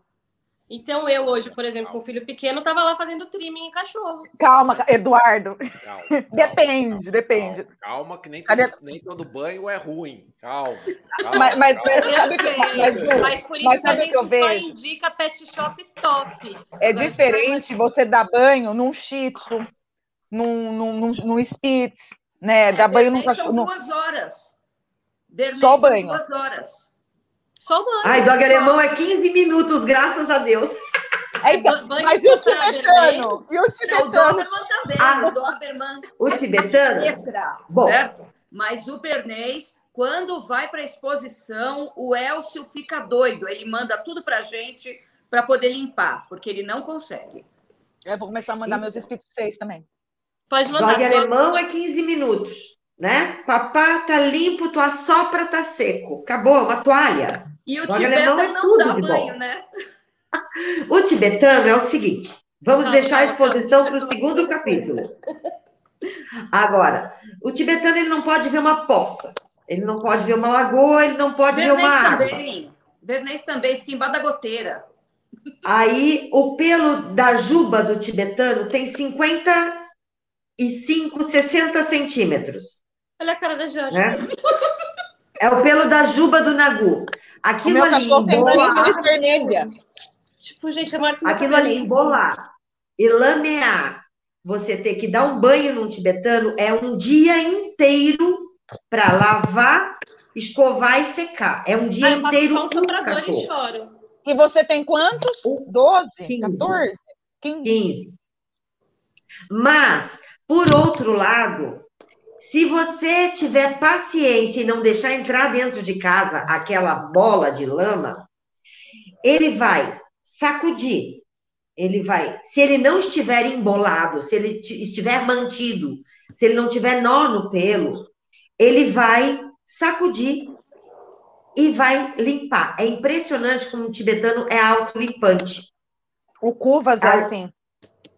O, o tibetano é autolimpante com todo aquele pelo. Então, com alimentação natural, não gruda cocô no pelo embaixo do rabo, sabe? Nas pernas. Só quando a fêmea está no cio, aí precisa de uma higiene. Mas a gente mantém também todo mundo com uma tosse higiênica. Então, Sim. isso evita uma série de problemas. Mas eu tenho um rapaz que vai todo final de semana escovar os tibetanos. Ele foi aceito por esses tibetanos, desde que eles chegaram em casa. Esse menino já fazia, era um agricolino, fazia estágio comigo, e depois ele trabalha agora na veterinária, na clínica da minha filha, e final de semana, na folga, ele trabalha lá comigo, escovando o tibetano. Ele só faz isso. Então, ele pega todos, todos no final de semana e escova, porque eu não tenho mais pulso para isso, entendeu? Eu não consigo, não tenho mais idade, não tenho mais coluna. Teve alguém que falou aí que dá dor nas costas? Tenta erguer um filhote de dog alemão de seis meses. Tem filhote pesando 60 quilos aos seis meses. Por isso que filhote... eu faço crossfit, tá vendo? Viu? Não, eu não, eu não faço mais. Não, não, não faço nenhum exercício, mais nada, porque tudo que eu faço durante o dia já tá bom. Pelo amor de Deus. Então, erguer um tibetano, se ele passou pela chuva, é o peso dele, da água e da lama, entendeu? Se você tem que pegar. Triplica. Triplica. É, o Bernês também é meio autolimpante. Eu tenho um brejo graças a Deus. de casa, né? E volta e meia, eles se enfiam no brejo, que eles vêm com blama até aqui, ó. Então, cachorro que tem aquela marcação branca, bonitinha, esquece, não tem mais branco. É preto Amarelo. e marrom né? E fedido por causa da lama. No dia seguinte tá branco de novo. Mas, é mas eu acho parece que parece que assim a sujeira cai, né? A sujeira eu cai. acho que Deus Agora... é tão perfeito, Deus é tão perfeito que ele falou assim: não, você é muito grande. Vamos pensar nos pobres seres humanos que vão cuidar de você, porque assim, aqui eu tenho um gigante que é o Cuvas. Uhum. E ele, assim, ele de, de pé é maior do que eu. E, e, inclusive, a característica da, da, da, raça mesmo, que era uma raça, a gente falando de gigante, né, era uma raça que, que ela era dos, do, dos nobres na Hungria. Porque eles, eles são tão limpos que os nobres limpavam as mãos depois de comer com as mãos, né? Limpavam as mãos no pelo deles de tão limpo que eles são. Vai, vai estudar um pouco de história canina, tá, Eduardo? Para com essa cara tua aí. O nome do cachorro Aí... deve ser guardanapo, o nome da raça, então. Não, mas é, não, mas, mas é, Ai, Eduardo, a, francesada, a francesada guardava, é, como é que chama? Osso de galinha de uns bolsinhos cheios de babado, gente. Limpa a mão no cachorro é de boa. Eu também acho. É o de menos. Mas aí, o que, o que é interessante, e eles são brancos, né? Aí você fala assim, então. assim, nossa, esse cachorro branco, que assim, meus espíritos brancos de canil, eles não são brancos, eles já estão marrom, já estão amarelo, já estão verde, enfim. Porque assim, é cachorro, o cachorro vai viver solto, eu não vou deixar o cachorro num cercadinho, porque eu não quero que ele se suje, que, ah, que pegue só. Não, aqui é cachorro. Uma coisa é o cachorro vai para exposição, outra coisa é o cachorro que está dentro do canil vivendo a vida de cachorro. Cachorro e feliz, aí, né? É, e aí, assim, é, é, o Cubas é branco e ele adora uma lama. Adora. E eu tenho dois mil metros para esse Cubas e a minha Braco e os outros cães, e, é, e, é, e, é, e é, não é grama, é terra, né? Então choveu, fudeu, né? Aí ele aparece. Que nada, maravilhoso. A coisa mais linda do mundo é aquele cachorro todo sujo. É, não, eu também acho. Eu nem olho. Aqui tudo sujo. Aí o que acontece? Na hora que seca, chacoalha, pó, uhum. sai pó e acabou. E ele volta a ficar, é incrível, ele volta a ficar branco. Então, quando eu conto isso, é muito legal vocês falarem, porque quando, quando eu conto isso, o povo fala assim, ah, Jorge está exagerando. O meu Cubas, é. ele toma um banho por ano. É um banho por ano. E vive no bosque de, de casa da chácara. Então, assim, eu acho que Deus é tão bom, ele falou assim, olha, vocês já são grandes, né? Eu já dei a grandiosidade para vocês, né? Poxa, vou dar um grande trabalho para os seus donos é sacanagem, né? Deixa os seres humanos sofrerem menos, né? Mas, é, mas esse negócio do banho é interessante, porque assim, no caso do Bernese, como é que é a. a por, é, é pelo e subpelo também? Sim. E no caso do, do caso tibetano também, né? Pelo, subpelo e o terceiro pelo ainda. que impermeabiliza, para você ela chegar no ela ganha, ela ganha de lavada. Eu, é, é parecido com, com, o pelo do Cáucaso? Sim. Sim, o é, Cáucaso é um descendente. Eu, uma vez eu peguei, eu tinha um pet shop móvel, né? E eu peguei para dar banho em dois Cáucasos, eu, queria morrer. Não, você não chega. E se, e se você chegar no couro, estraga. Não, eu queria morrer. Eu esfregava, esfregava, esfregava, esfregava, esfregava. E na hora de secar, eu passei o soprador, aquilo, meu Deus. Embolou tudo. Eu, São três eu, pelos. São três não. pelos. Gente, eu nem sabia que tinha cachorro com três camadas de pelo, cara. Tem, é, não é só o tibetano, tem vários outros que eu não me recordo agora. Tem mais de um, é o pelo, subpelo e, e o pelo impermeável. O Aridale, o Aridale Terrier, se eu não me engano, tem o terceiro pelo também. O Aridale, porque eu já tive Aridale. Mas como e... é que é, então? É o subpelo, o pelo, o que que faz o terceiro? Eu não sei, não lembro o nome do outro, perdão, não lembro o nome. Entendeu? Mas esse é, terceiro faz o que? É o que impermeabiliza. Não chega, não chega na a água, não chega no couro. Não chega na pele. Gente, que né? loucura. Então ele vai para a chuva e tal, quando você, quando ele volta, você abre, abre, quando abrir bem, chegou lá, tá seco. É impressionante. E isso protege principalmente por conta da atividade na neve. É, o, o né? Que o tibetano fica soterrado de neve, na boa, sem o menor problema. Ele suporta de menos 40 a mais 40, 45 de boa. Variação térmica de quase 90 graus, um tibetano suporta. E esse pelo é o que segura o calor e o frio. Eduardo, você achava que você, nossa, tinha chau-chau. A Jorge é bichinha, cuida dos pequenininhos de 2,5 kg. Eu criava chau-chau, aquele pelo. Fih, bichinho Olha só, é o único cão que respira a 5 mil metros de altura. Ele mitocondrialmente é o único descendente direto do lobo do Himalaia. Então, ele tem essa capacidade de respirar no ar rarefeito que nenhum outro cão, a não ser os lobos, tem. Então, isso torna ele um cachorro extremamente primitivo. Faz com que ele seja, digamos assim, facilmente reconhecido como o precursor dos molossos, justamente por uma série de características primitivas que ele passou para o dog, para o bernese, para o cáucaso, para o cão da Serra da Estrela e até para o Comodoro, entendeu? Assim por diante, por todos os cães de grande porte com características molosso-molossoides.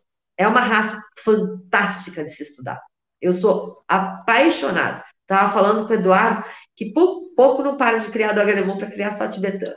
Mas não vou parar, não. Na verdade, você cria quatro raças, essencialmente, né? Sim. As três do dog alemão, que são distintas entre si. Sim né? E o, o tibetano, passando por baixo das patas de todos, aí tem os pugs e o chihuahua, que não são criação. É básico. A pergunta que a gente vai fazer depois ali dos membros, né, Jorge?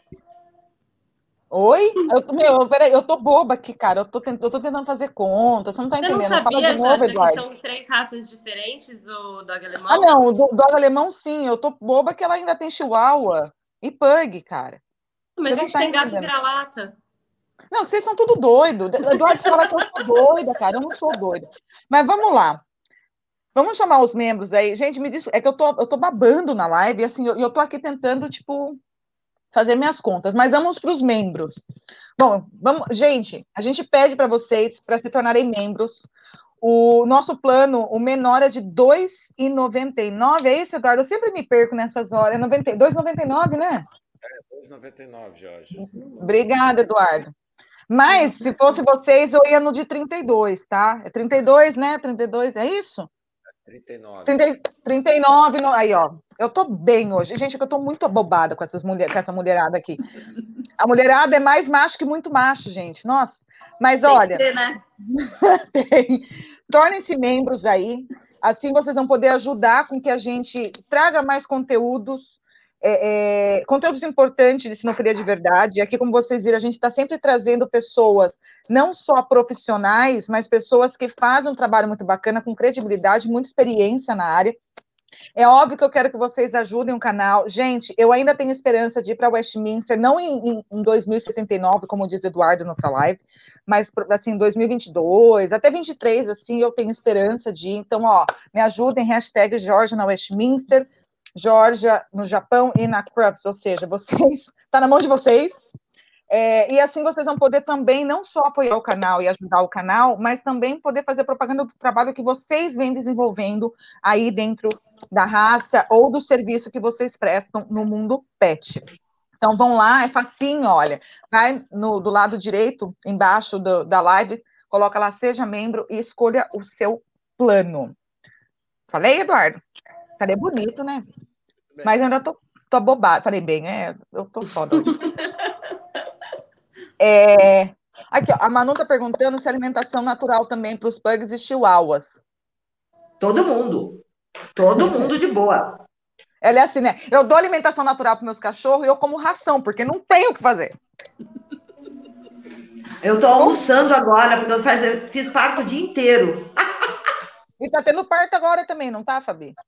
Tô, meu marido está lá, o Akashi está lá, é, eu tive que vir para a cidade, porque lá não tem internet suficiente para isso, então deixei ele fazendo parto da nossa amarelinha lá, da nossa dourada, e vim para cá para poder né, participar, senão. Senão ah. ia ter que cancelar. Aí falei, ai, ah, não vou cancelar. Cássio, você segura, ele segura, porque é ele que faz o parto. Na real, eu não tenho mão boa para fazer parto. Quem tem que fazer parto é o Acácio, que tem toda a paciência do mundo. Filhote nasce paradinho, paradinho, ele ressuscita. quantas gramas dá um filhote de, de dog alemão? É que Entre a gente 700 muito... gramas. Bem, bem, é. bem nascido, 700 gramas, 1 quilo. E do tibetano? É.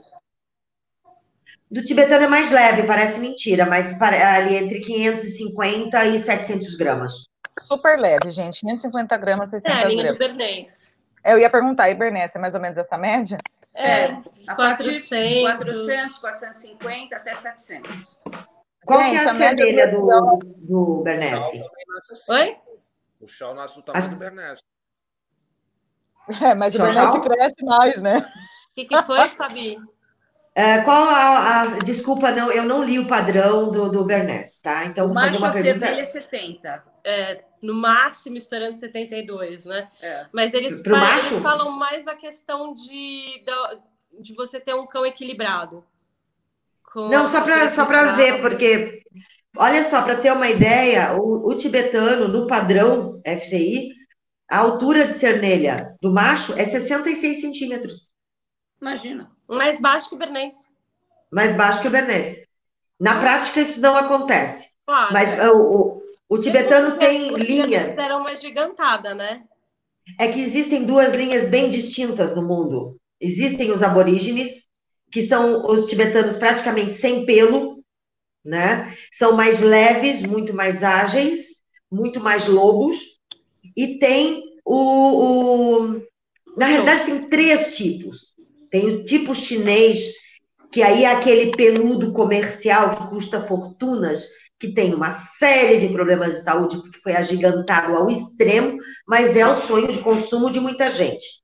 E tem é o padrão. FCI, o padrão FCI é um, padrão com pelo, com juba, mas é desenhado, né? E tem o aborígene, que aí é um cachorro completamente diferente. Eu tenho uma, né? Que eu busquei na Hungria. A única que eu não trouxe da Rússia, eu trouxe da Hungria, trouxe a Valkyria, que é completamente diferente dos outros. Ela praticamente não tem pelo, ela parece um cão da Serra da Estrela, né? Ou um pouco cáucaso, né? Só que de uma cor só. Então é diferente, mas o tibetano tem isso. E aí o padrão FCI quis dar uma nivelada e fez isso de uma maneira muito prudente, para que não se chegue naquele padrão absurdo chinês, mas que tem esse cão desenhado que nós vemos mais comumente e que a gente trouxe para o Brasil dos os exemplares. Aí perguntar, ah, por que misturar essas? Porque é necessário. Existe a raiz da raça, onde você tem que manter algumas características de saúde que você Não busca, você né? Que você busca nos aborígenes, que são os cães extremamente rústicos, né? E traz para esse cão que já está um pouco mais refinado, que é o que tem na Europa hoje. Né? São cães belíssimos, que mantêm toda a característica de guarda extremamente fortes e de inteligência peculiar. É um cachorro que memoriza a bota do funcionário. Né? Se o meu funcionário está de folga e ele vai no canil, o funcionário que mora lá, se ele vai sem bota, o tibetano pega. Não tem que estar tá lá. Se o funcionário volta de noite, aquele que deu comida para o tibetano de dia, ele não aceita esse funcionário à noite. Porque não tem que estar tá lá à noite. Ele memoriza horários e rotina de uma maneira espetacular. O dog não. O dog apareceu com uma colher de chocolate para ele, entendeu? Ele nem pergunta. O dog, o dog é o cachorro lá do Salsicha. Como é que é o nome dele? O, o Scooby-Doo. Scooby mas não é covarde, não. É, o Scooby-Doo é covarde. O dog alemão não é covarde. Não é covarde, não. Ele é bem mas valente. Agora depende muito da família. de guarda melhor que o do, do dog, né? Depende. As nossas tem duas que tem drive de guarda. O resto, se você aparecer com qualquer coisa para comer, fica tudo passado. Então, tanto que a gente pegou e o, o Doberman ficou mal acostumado. Nossa, nosso Doberman é Nutella. ele é Nutella, porque ele foi criado com as meninas. Com as, Mas eu tenho certeza, se alguém pular aí, ele vai para cima. Vai. É. Dentro de casa vai. É. Todo vai, dog vai. vai. Todo dog fala, vai. Eduardo. Fala, Eduardo. Tá, ele tem cólica, gente. Deixa, só deixa eu trazer mais alguns comentários do pessoal aqui. É... Senão o pessoal vai, vai brigar. Ô, Du, Ô, du, só, só, traz o um comentário aqui do Kobayashi que achei engraçado. Um Akita nasce com peso ridículo comparado com esses gigantes. O, o Koba, um Akita. Agora imagina eu aqui que tem cachorro com 40 gramas, 50 gramas. Eu acho Ainda bem que minha chihuahua nunca criou. Dos Charles? Eu, estou sendo humilhada aqui, Koba. Aqui, ele está aqui, ó. Edu, você é minoria hoje. Normalmente eu tá até quieto. Assim, é só, é, meu, assim, falar que meu som tá baixo. Depois vocês me dão um feedback aí, tá? É verdade. Tá sim. É. Tá baixo. Depois eu vou ver se eu consigo trocar aqui. É... Bom, vou, deixa eu ler algumas coisas aqui. É... a Juliana falou que, gente, eu perdi 19 minutos da live, os iniciais. Tá gravado, é só depois voltar. O Bernes fica mesmo nos oito anos de vida ou ele vive mais? Beijos, Cláudia e Juliana. Os Berneses, é, a, a média de vida que é colocada em tudo quanto é site por aí, chega ao cúmulo de seis anos. Né? O grande problema são as linhas de sangue sujas e com muito câncer, porque, infelizmente, 25% de câncer na raça. Mas, é, graças a Deus, diante de todo o nosso trabalho nesses últimos 20 anos, nós temos conseguido longevidade. No nosso grupo tem dois cães de 11 anos e meio. Né?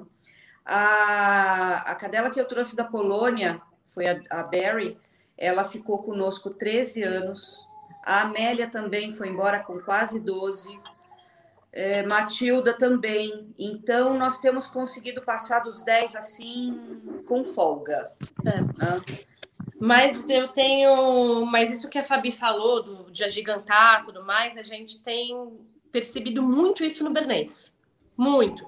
E nós estamos um pouco preocupadas com essa parte do, do que os clientes estão buscando.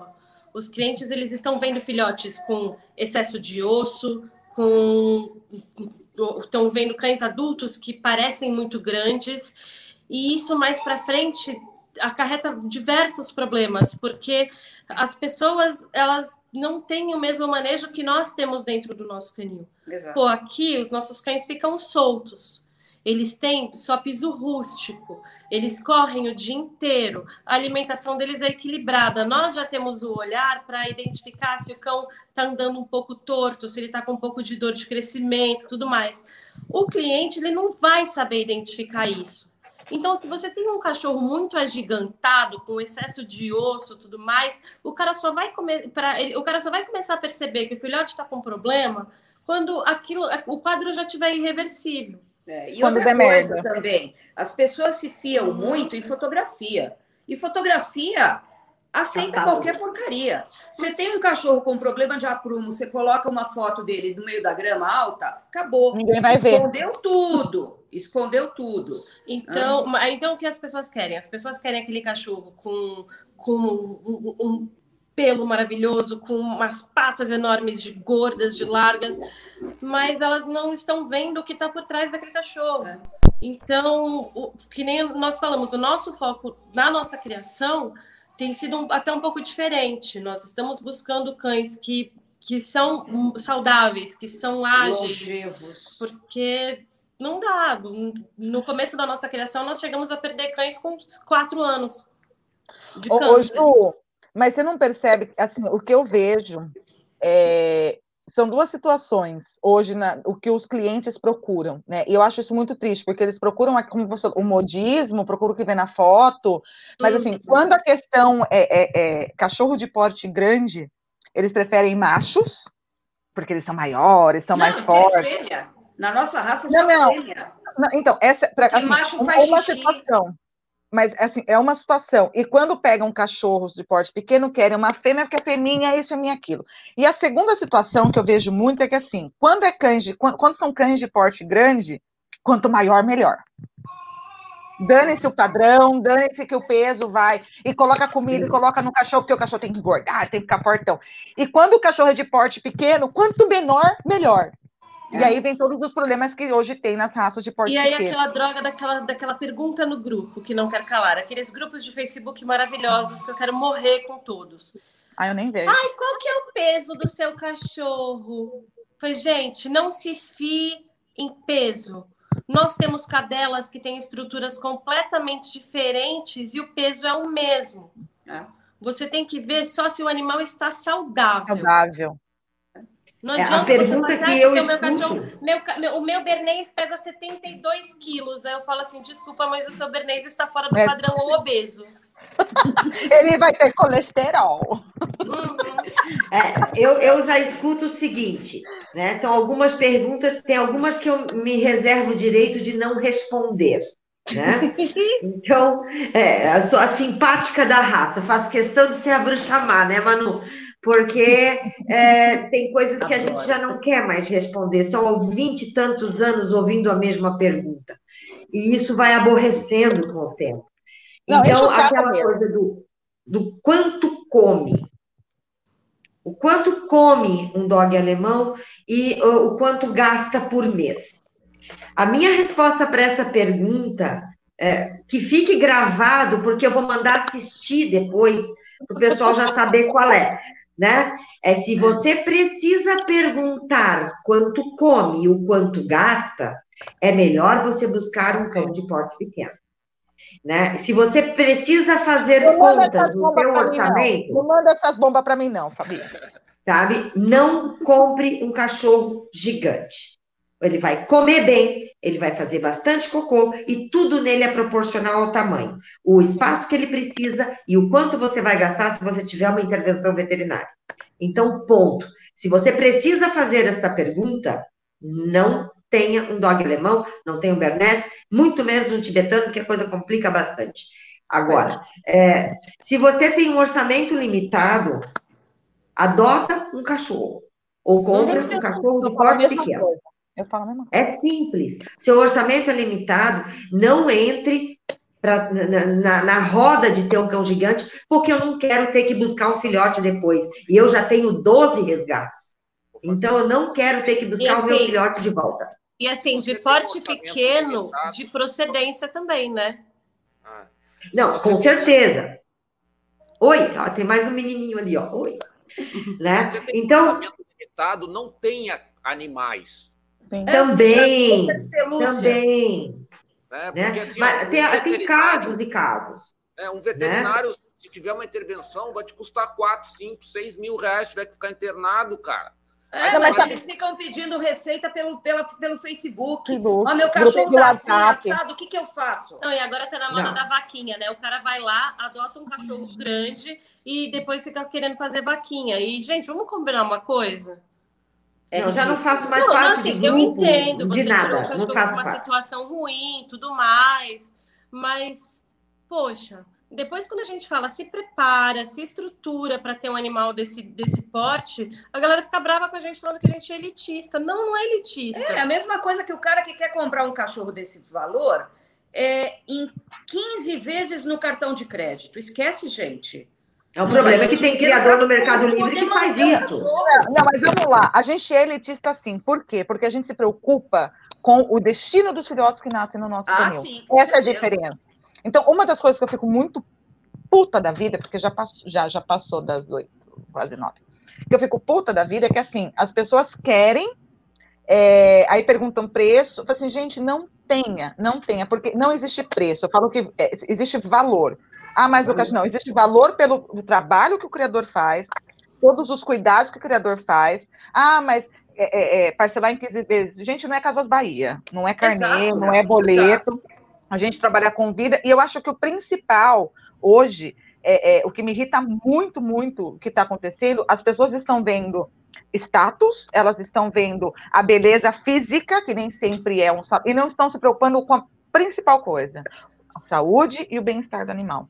Não adianta Exato. você investir ah, não, no cachorro. Aí fazendo aquele Instagram do cachorro, colocando o cachorro em 550 mil é, fotos. O cachorro é assim, né? comprometedoras, colocando o cachorro para andar no carrinho de bebê, andando de botinha. Aí o bicho fica se lambendo, fica se comendo, cheio de, de problema de desligamento, é, de estresse, é, problemas humanos, porque a pessoa neurotiza o cachorro. E, e, esse, e, essa até minha dúvida com vocês, que assim, o pior de tudo isso é que a pessoa, aí ela, ela, ela fica brava com o criador, ela compra um que, que, né, que, que, que ela tem condições de comprar, e só que ela não vê, eu já conversei várias vezes com o Eduardo sobre isso, ela não vê, na verdade, além das montanhas.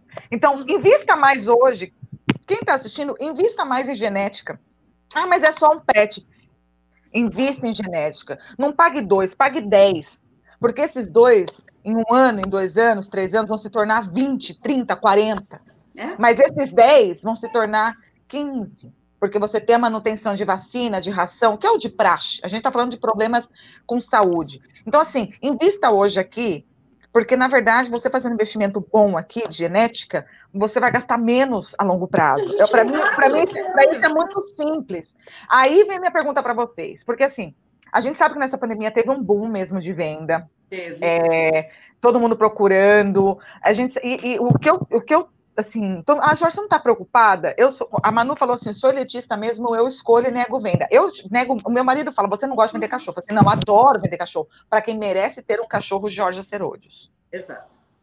Então, eu, eu escolho os meus clientes, não são meus clientes que me escolhem. Então, quem está me assistindo com meu cliente, sinta-se muito é, especial, porque eu abri mão de um filhote que nasceu na minha mãozinha para fazer a alegria da casa de vocês. É.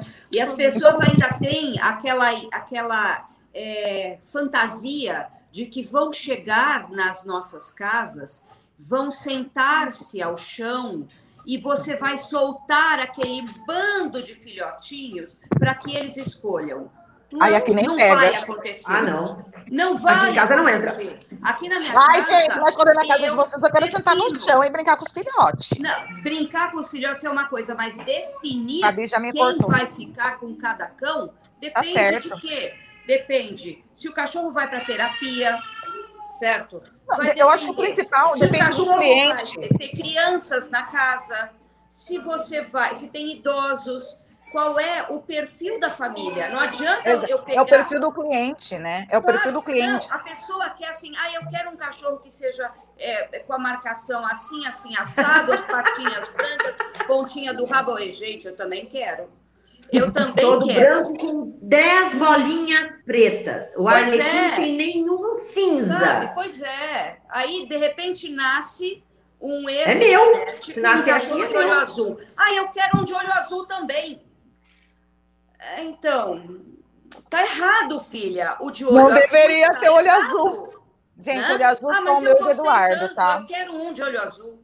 Mas tá bom, então espera. Espera que a natureza né, traga outro. Porque então, eu não mas... vou fazer cachorro de olho azul. Ah, se eu mas aí, mas aí eu ia vender mais caro. É, né? É que nem. Aí a gente entra em outro lance, né? De mas, a bernês exótico. Não tem bernês ah, mas, mas todas as. To, é, eu falo que também eu sou contra em qualquer raça. Mas aí vem minha pergunta.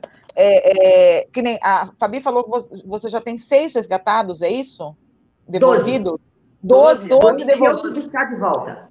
Vocês acham que isso acontece é, com mais frequência em cães de raça é, de, dos gigantes, raça grande, do que nos cães de porte pequeno? Eu acredito que sim, porque tem pessoas. É, obviamente que isso acontece mais com criadores que não avaliam os seus clientes, eu acredito.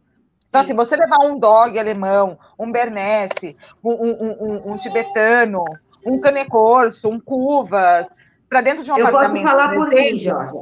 É absurdo. É, é, nesse caso, é, eu mantenho um controle muito próximo das pessoas que têm cães meus. Então, eu tenho uh, ah, 12, nesses 20 e poucos anos, 12 resgates, até que é pouco, tendo em vista uh, o volume né, desses 20 anos passados. Mas, no nosso caso, acontece porque a gente acaba descobrindo que o dono faliu, que o casal se separou, isso é uma merda, porque eles não queriam filhos, eles compraram um dog, e aí depois eles brigaram. E aí não vai ficar com nenhum, ou vai ficar com os dois e vira uma encrenca e acaba voltando para mim.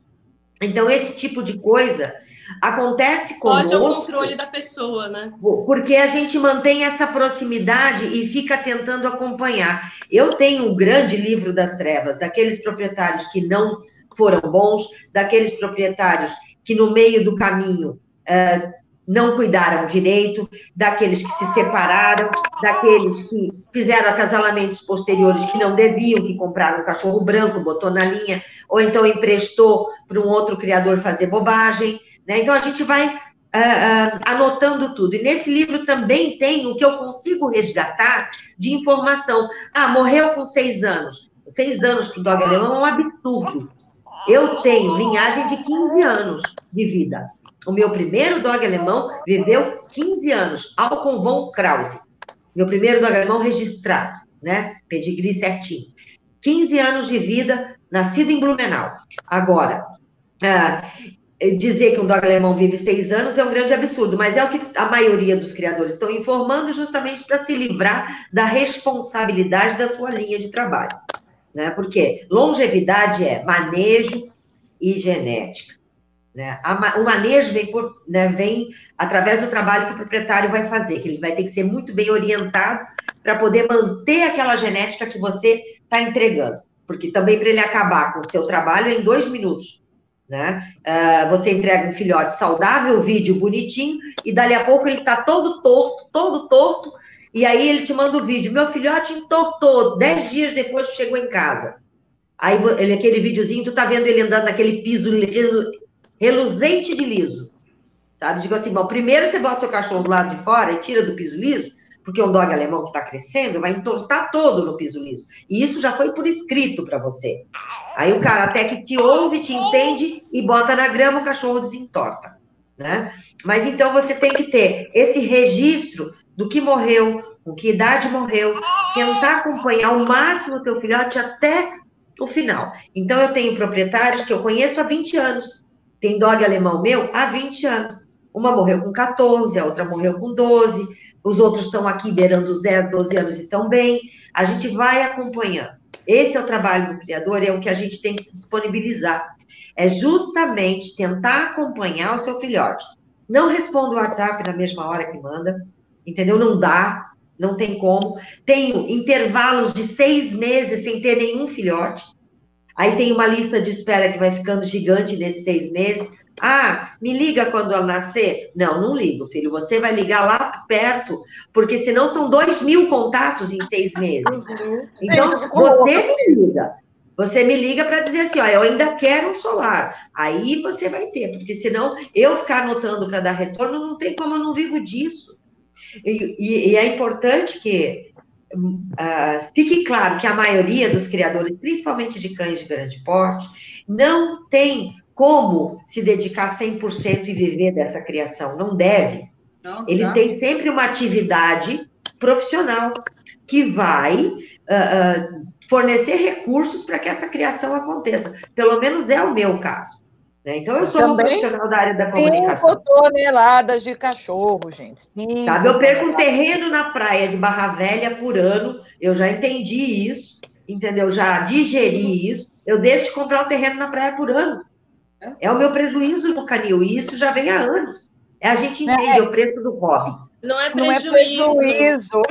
é investimento. Mas Não. as pessoas têm que entender que a gente gasta Sim. A gente gasta para ter esses ah, cães. Ah, não, e gasta muito criador, mais do que arrecada. Criador é explorador, eles vivem muito bem, troca de carro todo ano, vai, oh. vai para a Europa cinco, seis vezes. Gente, estou é. esperando minha Cayenne. Eu espero que meu marido esteja assistindo minha Cayenne, que não vai depender do meu canil. Então, você que lute, Denis Borges. É, eu estou dando risada aqui enquanto a Bibi está falando, do, da SBKC, loucura é fazer uma especializada da raça tibetana, tem que ter coragem. Gente, eu fico imaginando aqui. É, a Jéssica fez uma, uma, pergunta bem interessante, que ela perguntou que vocês fazem contrato de castração, e, e, por que, que eu achei bem interessante essa, essa pergunta? Porque, assim, a minha realidade é totalmente diferente, o oposto da de vocês. Eu lido com cães de porte pequeno, que se desenvolvem mais rápido, inclusive, e é possível fazer um contrato de castração é, não uma castração pediátrica, mas um contrato de castração é, mais seguro, digamos assim.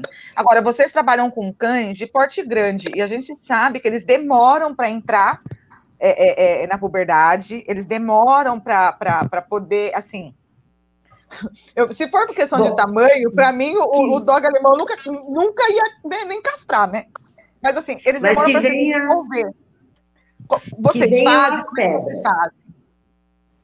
Tá, tá dando. Tá falhando. É também um contrato de castração, né? O que nós, depois de muito. É, sim, depois de muito conversar com advogados e com, pensar como que a gente poderia coibir esse esse comportamento, né, os acasalamentos irresponsáveis, nós chegamos à conclusão que a única maneira seria proibir o acasalamento no pedigree salvo algumas exceções. Então, o cão, nós vendemos o cão para a companhia e caso a pessoa faça o acasalamento, eita, tá mamando, desculpa. Caso a pessoa faça o acasalamento, adoro é... essas lives, meu, adoro, é tão natural.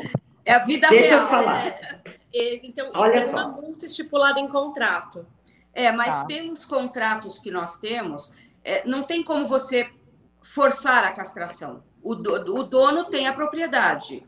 Então, como coibir isso, como controlar? Conversando e se aproximando da pessoa. Exato. Então, começa no, na, no, seleção do, do, no, na seleção do comprador, do cliente. Do cliente, cliente. certo?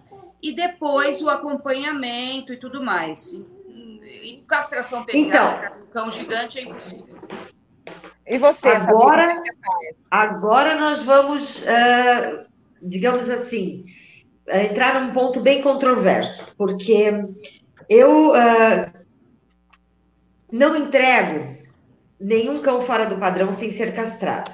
Então, por exemplo, eu não reproduzo Merlin uh, e não quero que o Merlin reproduza. Já há 20 anos eu venho entregando os filhotes Merlins, macho e fêmea, castrados e observando o desenvolvimento destes cães após a castração pediátrica. Uh, e eu entendi, uh, até pela minha atividade profissional, que para quem presta, contrato não precisa. Para quem não presta, contrato não adianta. Então, a parte do contrato eu tirei para parar de me aborrecer. O que, que eu faço? Eu só entrego fêmea inteira para aquele que eu entendo que possa vir a fazer o trabalho de reprodução. Proprietário é pet, a fêmea é castrada. É castração pediátrica porque, na minha experiência com a minha raça, apenas a minha raça, eu entendo que não tem prejuízo nenhum no desenvolvimento. E acabou o aborrecimento.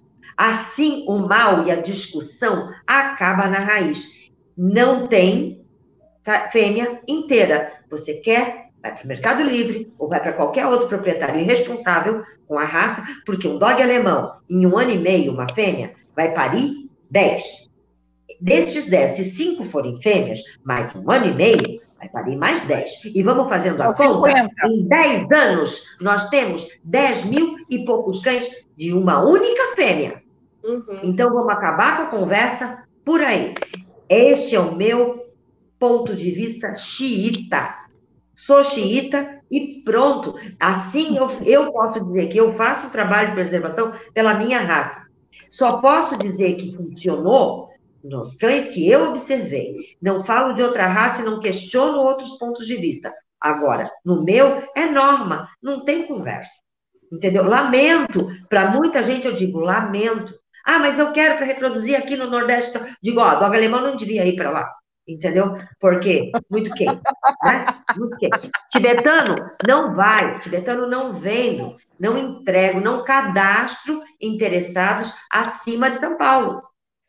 E São Paulo, alguns lugares, até tenho uma em Ribeirão e uma em Franca. Por quê? Porque são proprietárias que já têm dog meu e que eu sei que o ar-condicionado está ligado o tempo todo. Agora, nem, nem para o Rio de Janeiro, tibetano meu não vai. Só clima frio e países de clima frio. Senão não dá para ir. Então, assim, e só castrados. Só castrados. Pelo menos no tibetano, cujo volume de criadores é muito pequeno no Brasil, eu ainda posso dar uma contribuição nesse sentido. Evitar o desenvolvimento errado e exacerbado da raça. Né? Então, pelo menos no Tibete. Dog alemão não tem mais como fazer. A raça, em alguns lugares, está ladeira abaixo e a gente tem que cuidar né? Mas não há muito que possa ser feito. Ninguém faz, né? Castração. Acho que só a louca, a bruxa má faz. então, a bruxa má, gente, não, mentira. Mas assim, é, é importante né, ver o ponto de vista de cada um de vocês e, e, e, o que, deixando claro, o que, o que a Fabi falou assim, na minha raça, pela experiência que eu tenho de 20 anos.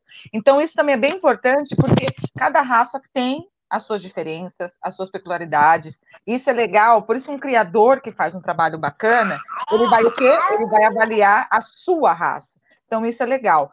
É, a gente já passou aqui 15, quase 15 minutos do nosso tempo. Então, eu vou, a gente está aqui já para os finalmente. É, eu vou passar a palavra para vocês aí, para a Ju, para a Cláudia para a Fabi, e para Eduardo, né? Coitado, Eduardo nem falou hoje, gente, eu estou tão feliz. É, só tem mulher aqui. Mentira, Dudu, love, love, você sabe. É, para dar as considerações finais aí, e depois eu volto aqui para me despedir de vocês. Então, vamos começar. Eu vou começar com a Fabi, gente, porque assim, a Fabi, ali, coitado, o marido dela tá parindo lá, ela tá aqui, conversando com a gente. E... Não, a gente pare junto, né, Fabi? E, e aí a gente vai, eu vou com ela primeiro, porque se você precisar ir embora, fica à vontade, Fabi. Eu, eu super entendo eu adoro parto, meu outro contrai junto, eu faço força junto, enfim. Mas, Fabi, é com você, Sou... suas últimas considerações. Então, gente, muito obrigada pela participação. Né? Espero ter contribuído para o conhecimento é, a respeito do manejo e da criação dessas duas raças gigantes que eu amo tanto. Né? Dog alemão é tudo de bom na vida das pessoas. Dog alemão faz um trabalho fantástico de sinoterapia, inclusive, uma coisa que merece uma abordagem depois, quem sabe, né, de outra maneira, aí numa outra live para falar sobre esse trabalho maravilhoso desse gigante. Dog alemão é tudo muito tranquilo, é um guarda, é um maravilhoso, e eu me sinto honrada em fazer esse trabalho há tantos anos e uh, prestigiar também o sistema sinófilo com o meu plantel. Mastife tibetano é para poucos, merece atenção, merece um curso à parte, e eu agradeço a paciência de todos os interessados né, nas duas raças que eu crio, na paciência em entender os meus critérios e respeitar né, os critérios do canil no que se refere à entrega dos filhotes. Não vivemos de cães, isso tem que ficar muito claro. E não exploramos os cães, isso eu falo em nome dos criadores que fazem parte aqui desse sistema, tá? Boa noite para vocês. Muito, muito obrigado. Um grande beijo. Clau e Ju, aí em dose dupla, gente. Quem vai primeiro? Vai, Cláudia. Eu? Tá, então, gente, muito obrigada. Né? É, aqui, aqui é, é dose tripla. Eu, pois é. Então, muito obrigada pelo, pela oportunidade de estar aqui participando com vocês. Né? O, o Bernês é uma raça que, por estar tão popularizada, é bastante complicado, porque todo mundo quer ter e nem todo mundo merece. Desculpa, mas é, muita gente, é, assim, fantasia em cima de uma raça. Né? E a realidade é bem diferente. Não é fácil de criar, não é uma raça muito prolífica, e no nosso clima no Brasil fica ainda mais complicada. Né? É, toda a contribuição que nós pudermos dar, estamos por aqui. Realmente também não exploramos cães. Muito pelo contrário. Muito pelo contrário, eles exploram a gente, exatamente. Né? É, tentamos fazer trabalhos é, voltados para terapia assistida e tem dado muito certo com a raça, porque eles são extremamente é, dedicados e inteligentes. Eles aprendem muito rápido a demonstrar esse sentimento também com as pessoas.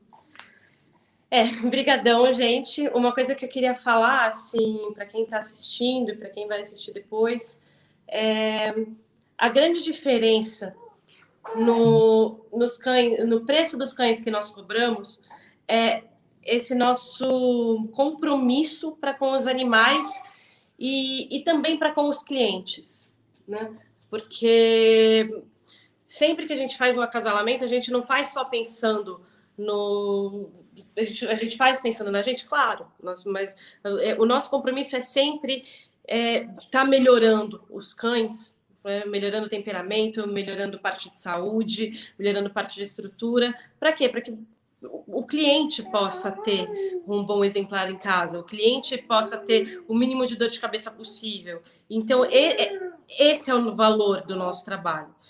E quando você vira e, e você vai comprar, por exemplo, um cachorro sem saber a procedência dele, as pessoas falam, ah, porque vocês têm medo de, de, de competição tal. Não, não, não é isso. Na verdade, o, o nosso medo é ver os cães sofrendo e ver as pessoas sofrendo também. E com cães grandes e gigantes, o trabalho é dobrado ou triplicado. Pois é. Né?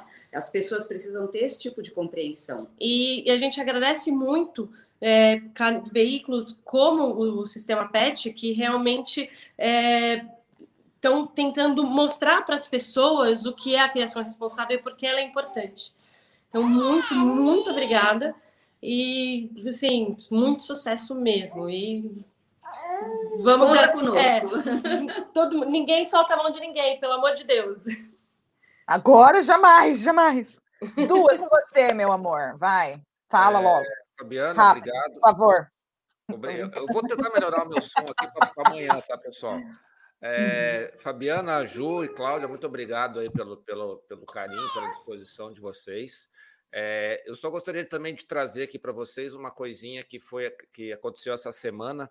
Foi o lançamento aí do livro aí da Maria Carmen, que agora é, é autora sinófila, olha que chique. Nossa, Não, ela tá demais, né? Tá demais. É, teve aí com a gente, ela lançou esse livro aqui, tá, tá na Amazon, tá?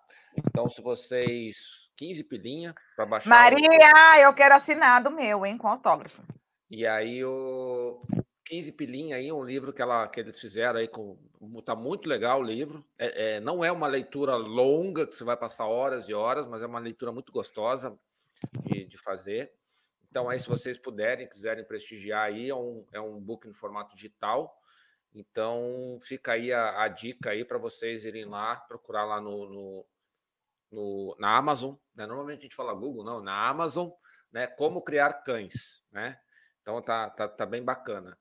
É, pessoal, se cuide, obrigado pelos comentários. Hoje vocês participaram também bastante. Bem-vinda de volta, Jéssica, né? Tava, tava com as aulas aí e tal. É, então, é, quem está chegando aí, não esquece de assinar o canal, né? Então, aqui eu acho que a. Quem é que estava chegando? A Juliana Almeida aqui estava tá chegando aí, não esquece de assinar o canal, né? Botar o sininho, porque a gente faz lives com bastante regularidade. Tá bom? Um beijão a todos e cuidem-se. Gente, é o seguinte. Que puta live, né? Nossa, eu tô, eu tô muito feliz assim. Eu queria agradecer demais as meninas. A Clau, a Ju, né, a, a Fabi, o Teodoro, gente, o Teozinho ficou dando, olhando para a câmera e sorrindo. Ele já tem o dom, menina, já tem o dom. Aposta nesse menino na mídia, que ele tem o dom. Ele olha para a câmera e já está lá, sorrindo, belezinha. É, agradecer o Du pela oportunidade, né, de, de, de eu poder estar aqui com vocês participando e aprendendo tanto. Eu fico muito feliz que o Sistema PET vem ajudando tantas pessoas e que os, os criadores estão aderindo ao, ao sistema em relação a não só a, né, a, a, gerência de canil, mas também a questão das lives. O nosso intuito desde o início, quando fechei aí essa parceria, esse casamento com o Eduardo, que né, deu certo desde o início, o nosso intuito sempre foi esse, informar e trazer de fato pessoas aqui é, que fazem um trabalho, explicar como é que é, né, o que é ser um criador e o que é você trabalhar de fato uma raça. Então, assim, é, era uma live que eu estava bem animada, estava bem ansiosa essa semana toda, e estou muito contente de poder estar tá aqui junto a grandes criadoras aí, e, e o Eduardo, né? Mas vamos lá. É, bom, gente, então vamos agradecer aos nossos convidados e a todos pela audiência, pelo bate-papo aqui com a gente. Não esqueçam de assinar o canal e deixar o like, ou dislike se não gostaram, mas eu tenho certeza que depois dessa live vocês não vão deslicar, vocês vão licar tudo. Lembrando que a live ficará gravada aqui no YouTube e no Facebook, e ainda hoje vamos postar no podcast. Então é só procurar ali por Sistema Pet no Spotify, Deezer ou seu tocador de música preferido. Então o Dudu vai tentar colocar hoje, ou se não, a partir de amanhã já vai estar lá disponível para vocês. Amanhã às 19h30, aqui no canal e na página do Sistema Pet, teremos uma live sobre o White Highlander White Terrier o nosso famoso West. Mais fácil, né, Eduardo? Você colocou aqui para mim no texto White Highlander, White R. Meu, é West. Lembrando que se você quiser nos ajudar com temas, acesse pauta.sistemapet.com, tá? Vai lá. Se você é criador e se fizermos uma live da sua raça e você não ouvir os criadores que você deseja, depois não reclame, tá, gente? Assim, vai lá, sugere, é, fala que tema vocês querem, se é raças que vocês querem, e, e, quem vocês gostariam de que estivesse na live, a gente vai avaliar, porque é importante isso, não só para nós, mas para vocês também. Porque depois que nos sugere, né, não pode reclamar também que, ai, fulano de tal, não foi, eu queria que fosse. Não, você quer? Vai lá e, né, faz a sugestão para a gente. A gente está sempre aqui trabalhando para levar um conteúdo importante e relevante para os sinófilos que realmente desejam agregar conhecimento. Então, se você não está nem aí, nem adianta participar da nossa live, mas se você quiser, de fato, agregar conhecimento e, e, e junto com esses, né, com esses criadores, com esses profissionais experientes, aprender, aqui é o lugar para vocês, tá? É, se desejarem, sejam membros, então vai lá, né, nos ajudem aí a divulgar não só o material para vocês, mas também divulgar o trabalho de vocês, que é importante. Nos apoiem para divulgar esses, né, esses, esses conteúdos de qualidade e eu queria mandar um beijo para todos. Cuidem-se, fiquem com Deus. Juízo no final de semana e até amanhã com os Westes. Beijos.